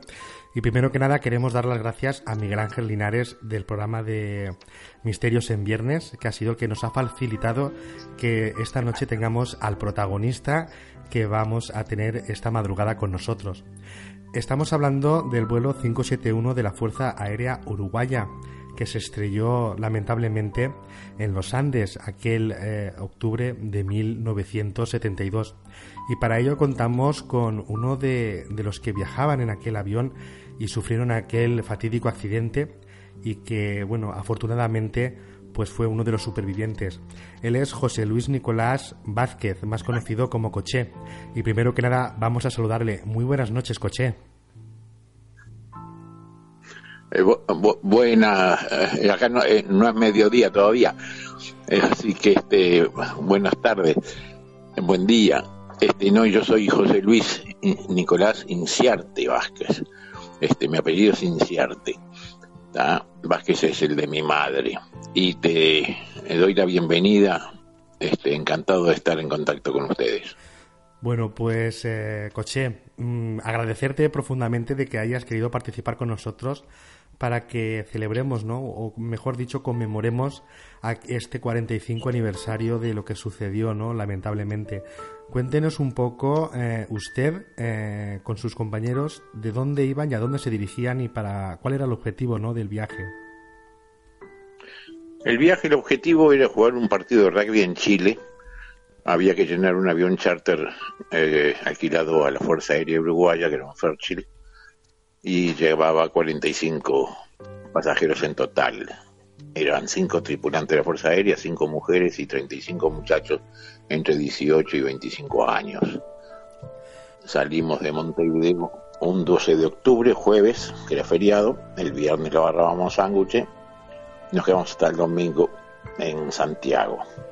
Había ganado el doctor Allende las elecciones y era el primer gobierno socialista en América del Sur y, y era el motivo principal de mi viaje, era ver cómo estaba la situación política en Chile, que era caótica, ¿verdad? Caótica. Por eso llevamos cigarrillos y pasta de dientes en cantidad para los amigos de chilenos que nos pedían de todo, ¿verdad? Y tuvimos que parar el tiempo y el día siguiente, viernes 13, subimos a la irás a Santiago, que llegaríamos en 45 minutos.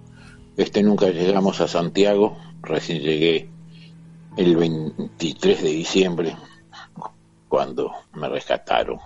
Entre medio de ese día 13 de octubre al 22 de diciembre que nos rescataron, sucedieron muchas cosas que están escritas eh, en, en mi libro, que yo explico no solo cómo sobrevivimos, sino por qué sobrevivimos, ¿verdad? Pues si quiere vamos a pasar a relatar porque me parece que esos días el tiempo no era muy favorable, había mucho mal tiempo, ¿verdad? Sí, en octubre hay mal, hay mal tiempo, que estábamos a 4.000 metros de altura, donde el impacto fue a 5.000, pero el fuselaje destrozado se deslizó 1.000 metros para abajo y paramos sobre un glaciar. Costaba respirar, las piernas pesaban mucho por la altura, ¿verdad? Falta de oxígeno. Y de noche sí, había menos 30, menos 40 grados, pero dormíamos adentro del fuselaje, abrazados entre los vivos, este, dándonos el calor de, humano, ¿verdad? Lo, literalmente llamado calor humano. ¿Cómo sobrevivieron esos, esos días, esos fatídicos días hasta que fueron rescatados allí, eh, soportando esas temperaturas extremas de entre 25 y 45 grados bajo cero, eh, en mitad de la nada y con unas vertientes escarpadas donde básicamente no se puede subir um, si no eres un, un gran experto en montañismo? Sí, sobrevivimos. Eso, esas temperaturas extremas eran de noche y de noche estábamos adentro del fuselaje abrazados entre nosotros sin dejarnos dormir, soplándonos, dándonos aliento y, y pegándonos para eh, activar la circulación de, la sangre. Después de días sí hacía mucho frío, pero menos 10 grados lo soportaba bien moviéndote. Eso fue en octubre, en noviembre ya los días más largos y, y hubo más calor y en diciembre ya se podía fabricar agua con el calor notablemente. Y fue muy largo, 72 días que pasamos entre el 13 de octubre y el 22 de diciembre, muy largo hasta para pasarla bien. Hicimos la terapia allá arriba porque noviembre fue un mes muy largo donde preparamos a los expedicionarios que iban a salir dándoles los mejores lugares, la mejor comida y la mejor ropa. Y así salieron ahora, hoy es 10, bueno, pasado mañana, 12 de diciembre, salían, este año coincide fecha y día igualmente. Salieron a caminar y en 10 días del 22 llegaron y volvieron los helicópteros. Nadie nos encontró nunca, nunca nos encontró nadie, ni nos iba a encontrar nosotros a través de Parrado y Canesa que salieron a caminar, encontraron a un hombre llamado Sergio Catalán que se portó notablemente con dos desconocidos y nos trajo de los helicópteros que nos rescataron el 22 de diciembre. Parece ser que hubo un problema de navegación en la aeronave. No, no hubo un problema de navegación de la aeronave, fue un error humano total. Eh, 30 minutos es lo que se tarda en cruzar desde la ciudad más larga de Argentina, Curicó, en Chile, y a los 9, 10 minutos ya pidieron pista en Santiago para aterrizar y, y viraron a estribor. Este, nadie miró el reloj, ese fue el problema. Capaz que algún aparato le jugó una mala pasada, pero con mirar el reloj se hubieran dado cuenta que no habían cruzado la cordillera, ni siquiera habían pasado la frontera entre Argentina y Chile. Todo esto sucedió en Argentina, del lado argentino. Los que cruzaron la frontera y pasaron para Chile a pedir ayuda fue Parrado y Canesa, que cruzaron la cordillera de los Andes a pie. 72 días de supervivencia, ¿cómo se soportan sin comida, sin agua, sin ropa para abrigarse de las bajas temperaturas de la noche? No, eh, de noche yo te digo, eh, eh, estábamos bien abrigados porque teníamos mucha ropa y nos poníamos tres pantalones, tres pares de medias, mu- muchos este, afuera de los asientos eran nuestras frazadas para la noche y nos abrazábamos y nos dábamos calor humano. Eso es lo que nos hizo sobrevivir y nadie se murió de frío. Tampoco nadie se murió de sed porque podríamos derretir la nieve y transformarla en agua y tomar y en la medida que pasaba el tiempo más cantidad de agua se podía hacer. Pero no había nada que comer y recurrimos a los cuerpos de nuestros amigos muertos donde estaba la proteína y la energía necesaria, no para satisfacer el, el hambre que ya había pasado con dolor, sino más bien para no dejarte morir. La verdad que es un, es un escenario muy duro, ¿verdad? Lo pasasteis realmente mal.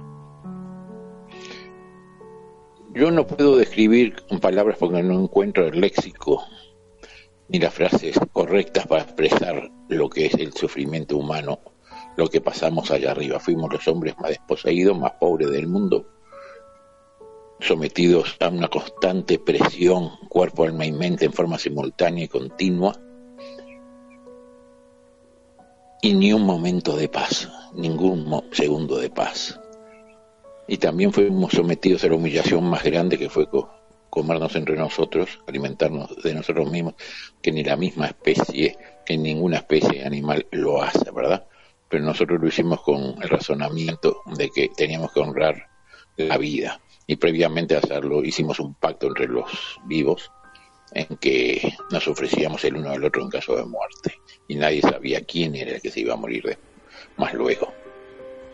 Aquellos días eh, supongo que también estaríais consternados, ¿no? Por conforme iban falleciendo vuestros amigos y compañeros y supongo que serían unos momentos muy duros, ¿no? Porque mm, me vas a, a corregir, ¿no? Si yo me equivoco.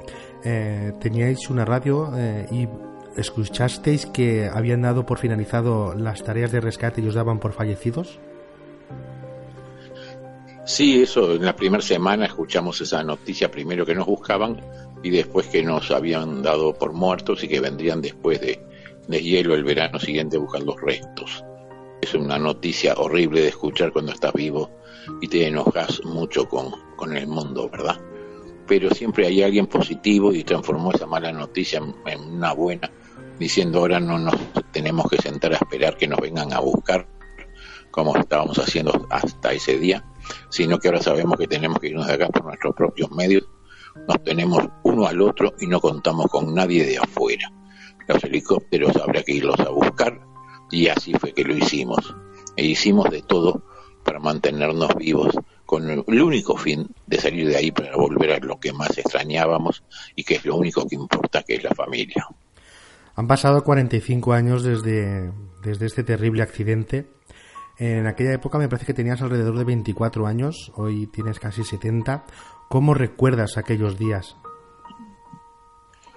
Este, son 45 años que han pasado, yo no recuerdo mucho yo, aquellos días.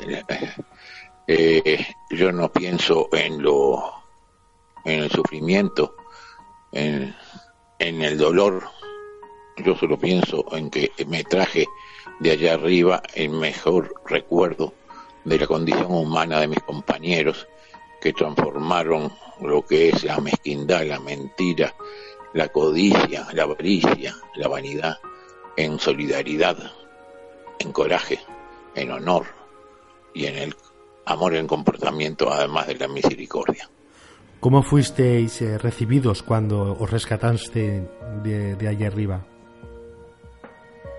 Ah, precioso, apenas bajé del helicóptero en la precordillera, ya ahí los militares que me hicieron las primeras atenciones médicas nos recibieron muy bien y mucha gente había que yo no sabía a qué se trataba y eran periodistas. La noticia estaba dando vuelta al mundo y nosotros no sabíamos que esto era algo importante que había sucedido. Pensábamos volver en tren a Montevideo y avisarle a la familia que estábamos vivos este, cuando saliéramos. Eh, fue un episodio extraordinario y de extraordinario lo tiene porque fue vivido por gente común y corriente como somos nosotros, ¿verdad? Yo hoy estoy muy feliz de hablar contigo porque hace 45 años debería estar muerto.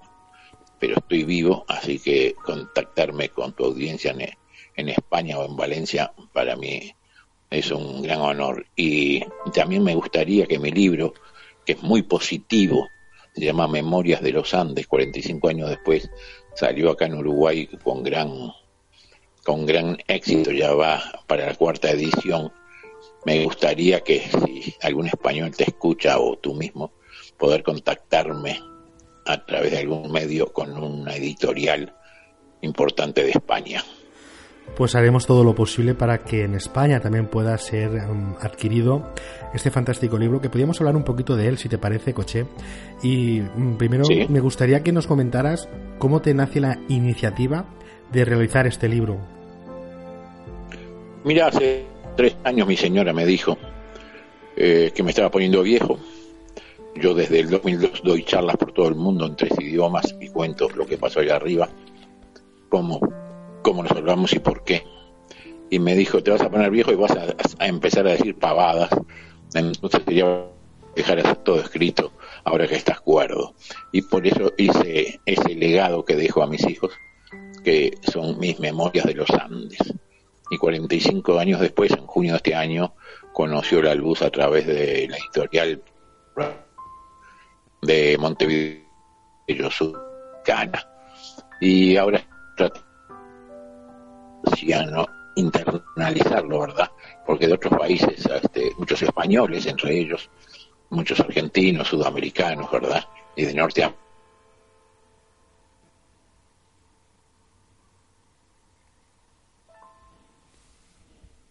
en sus países porque lo, lo quieren leer. Se te ha cortado un poquito la conexión. Estamos teniendo unos pocos problemas para intentar escucharte en esta última eh, pregunta que hemos eh, realizado a nuestro compañero y amigo José Luis Inciarte Vázquez, más conocido como Che. Eh, ¿Estás escuchándonos ahora mismo, José Luis? Sí, perfectamente. Vale, es que habíamos tenido un poco de problema, se nos había ido la conexión, pero bueno, ya parece que ser que la tenemos retomada de nuevo.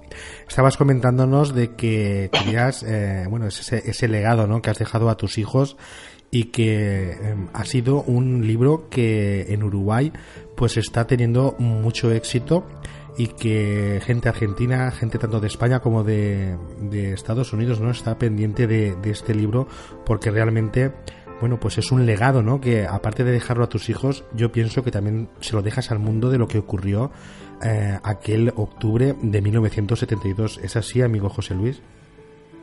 Es así, tal cual lo dices tú, es el legado. Mi misión como sobreviviente a partir del 2002 eh, me desperté diciendo que lo que tengo que hacer, yo por eso sobreviví, es contar lo que pasó en esos 72 días, porque el resto de la vida la hice como un ser común corriente, ¿verdad? Lo único diferente que tengo son aquellos 72 días. Por eso lo he comunicado a través de charlas o conferencias en tres idiomas y por todo el mundo y ahora en, el libro. Y quiero internacionalizarlo después del éxito que ha tenido en mi país y para eso quiero ver en España, que es un país que, que amo, este poderlo porque son el origen de mi abuelo, que fue el primer incierte que vino de allí. Quiero internacionalizarlo y quiero entrar en contacto con alguna editorial importante de, de España, ¿verdad? Con algún agente literario que me mueva las cosas, este, porque yo, yo no soy un autor literario, sino soy un autor que cuenta lo que pasó y explica por qué pasó así. Bueno, pues eh, ya te digo que desde el programa vamos a hacer todo lo posible, vamos a intentar mover a los amigos que tenemos eh, aquí en Misterios y Leyendas para que puedas intentar introducir ese, ese tesoro, ¿no? Ese, ese libro eh, ese legado aquí también en España y que también conozcan de primera mano de uno de los supervivientes de aquel accidente eh, ocurrido en los Andes en 1972. Bueno, pues que el mundo sepa cómo vivisteis, qué es lo que ocurrió y de primera mano, porque eres uno de los supervivientes. Eh, después del accidente, amigo Coche, ¿te cambia la vida? ¿Piensas de otra forma? ¿Ves las cosas de, de otro modo? Sí, sí. Yo te diría que que yo soy el mismo de antes del accidente que después, pero llevo la carga de esos 72 días y no la carga negativa, sino la carga positiva, porque allá fuimos muy pobres materialmente, pero fuimos muy ricos espiritualmente. Frente a la presión simultánea en cuerpo, alma y mente, a que es la humillación de alimentarse de su propia especie, es increíble, asombroso y admirable con qué entereza e integridad es capaz de responder el hombre. Eso me asombró. Estuve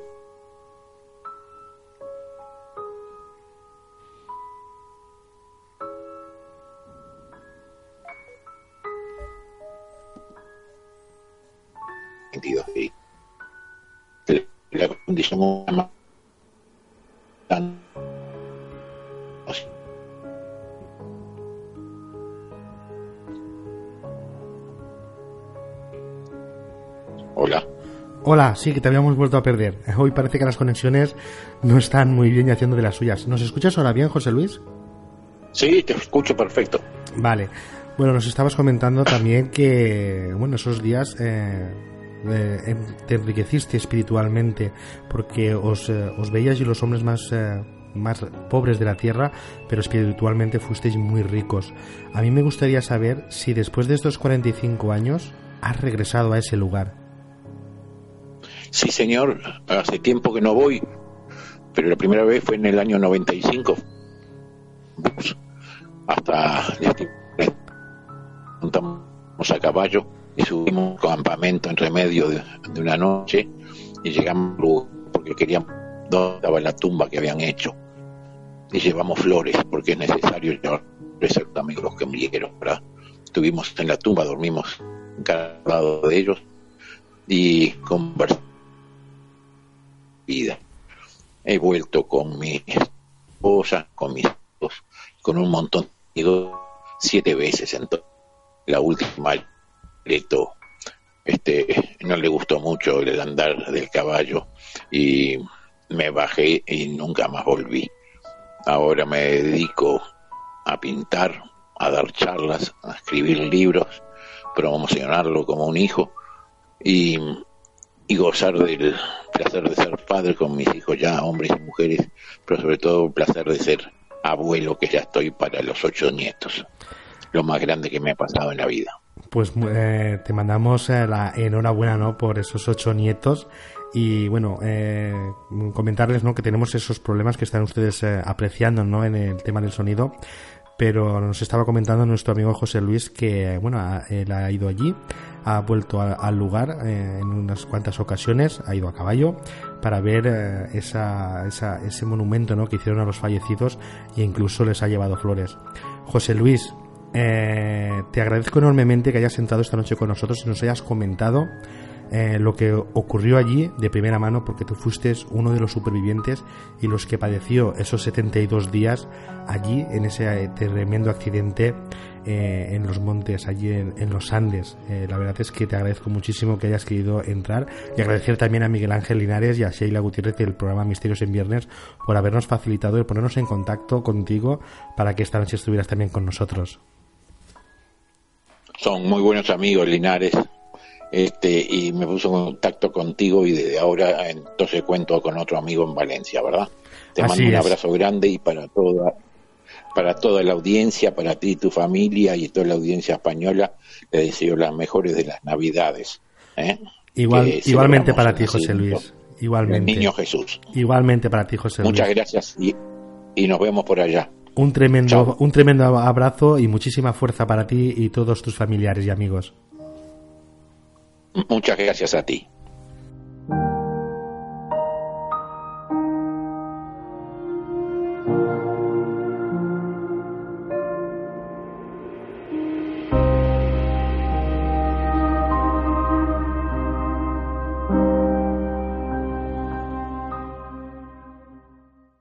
Misterios y leyendas con Raúl Andrés.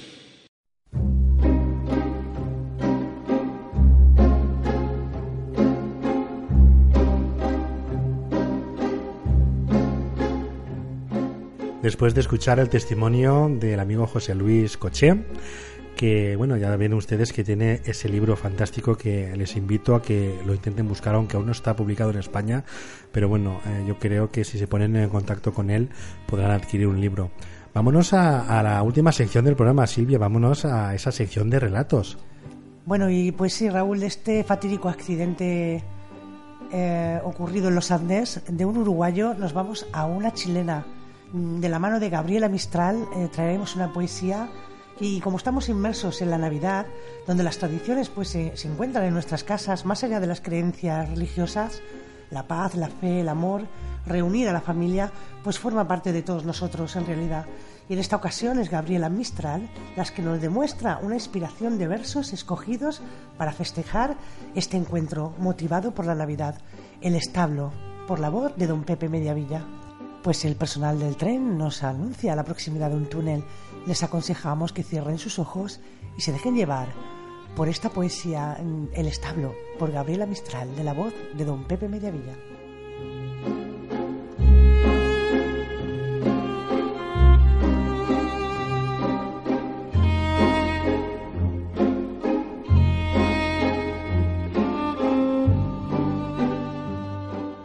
El establo. Gabriela Mistral.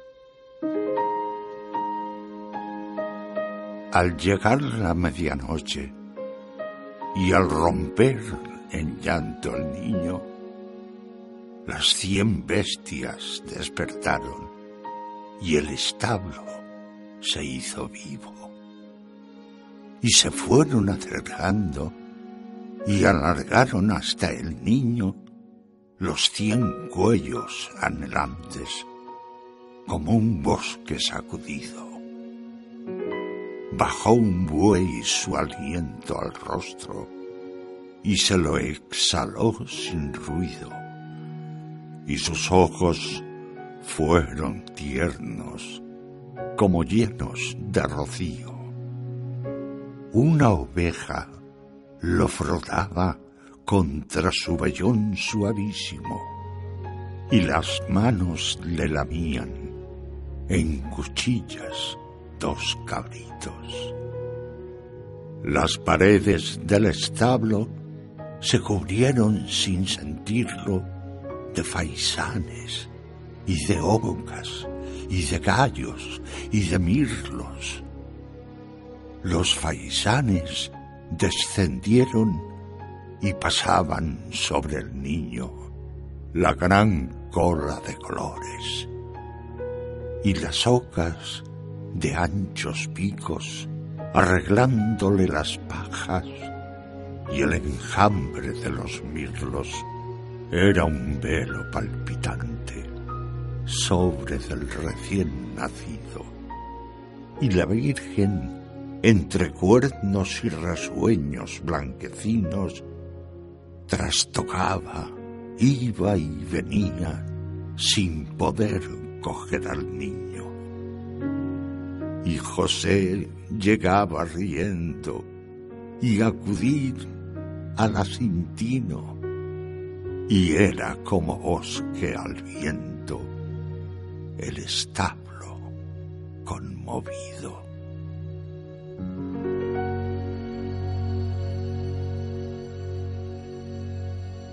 Misterios y leyendas con Raúl Andrés.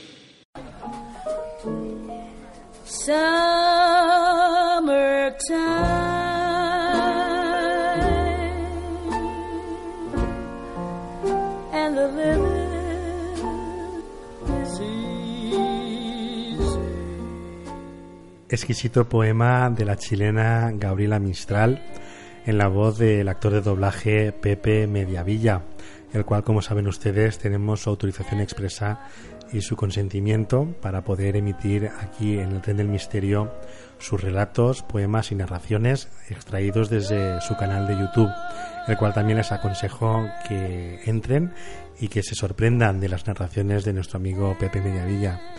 Y Silvi, vamos llegando al final de- del programa. Y yo creo que en una noche tan especial como la que es hoy, que estamos a las puertas de esa Navidad, pues toca reflexión, ¿verdad? Sí, Raúl, toca momento de reflexionar. Llega la Navidad, toca de conversar, de sentarnos frente al fuego, de disfrutar del calor de la familia. Es hora de la cosecha, de recoger aquello que sembramos durante todo el año. Momento de divertirnos, de reír, de acompañarnos, brindar por los que se fueron, porque en algún momento nos volveremos a encontrar. Recordar anécdotas, dar la mano, momentos de llamadas afectuosas, de emocionarnos con la mirada de un abuelo a su nieto, admirar a los que hacen estos momentos felices y consiguen reunirnos por los niños, por su ilusión y su mirada ante la magia. Por ello se hace todo el esfuerzo que haga falta para creer en estas fechas, porque sí, son nuestros pequeños los que nos recuerdan que en, alguno, en algún tiempo fuimos niños. Porque una vez al año, aunque sea, nos evadimos de los problemas para dar y apoyarnos más que nunca. Feliz Navidad y mis mejores deseos para todos y cada uno de vosotros. Así es, amiga y compañera, la Navidad, una fecha imprescindible en el calendario. Te guste o no, siempre hay un motivo para celebrarla. Un gran porcentaje tiene la culpa la familia. Reuniones de los que no ves durante el año, juntarse en torno al calor del hogar, junto a una mesa y recordar hazañas de la infancia e incluso anécdotas transcurridas durante todo el año. Otro porcentaje lo tienen los amigos, aquellos que no ves tanto como te gustaría ver, pero que en Navidad siempre hay un hueco para pedirles y, de- y dedicarles un poco de tu tiempo. Igual es por la magia de la Navidad. Otras veces la celebras por los que ya no están e incluso en cierta forma los presentimos cerca de nosotros. Y es que la Navidad tiene algo que a todos nos une, pero solo la calidad humana hace posible que la ilusión se cumpla. La Navidad tiene aquello que hace posible muchos sueños que deseamos. No todos pueden producirse según la complejidad de lo que deseamos. Pero el simple hecho de tener la esperanza de que en estas fechas se pueda llegar a cumplir ya lo hace mágico. Miremos en nuestro interior, abramos nuestros corazones, desnudemos nuestra alma y mostrémonos tal y como somos, porque qué mejor regalo que regalar nuestros sentimientos más puros y que perduren durante todo el año. Bueno, Raúl, pues como estamos a las puertas de la Navidad, te invito a que brindemos. Brindemos por los oyentes, brindemos por la Navidad, por las reuniones y, como no, por misterios y leyendas. Compañero, Pues así es, vamos a brindar salud.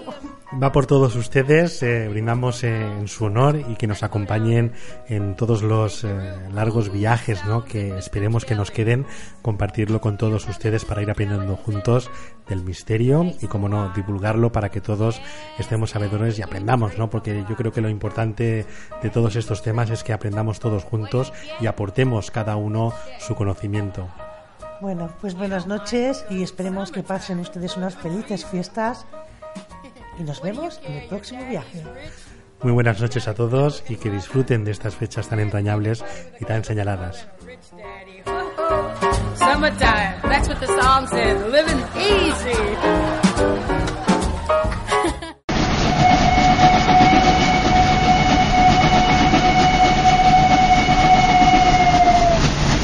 Atención, atención. Tren procedente de misterios y leyendas efectuará su entrada en la vía 4, final de trayecto.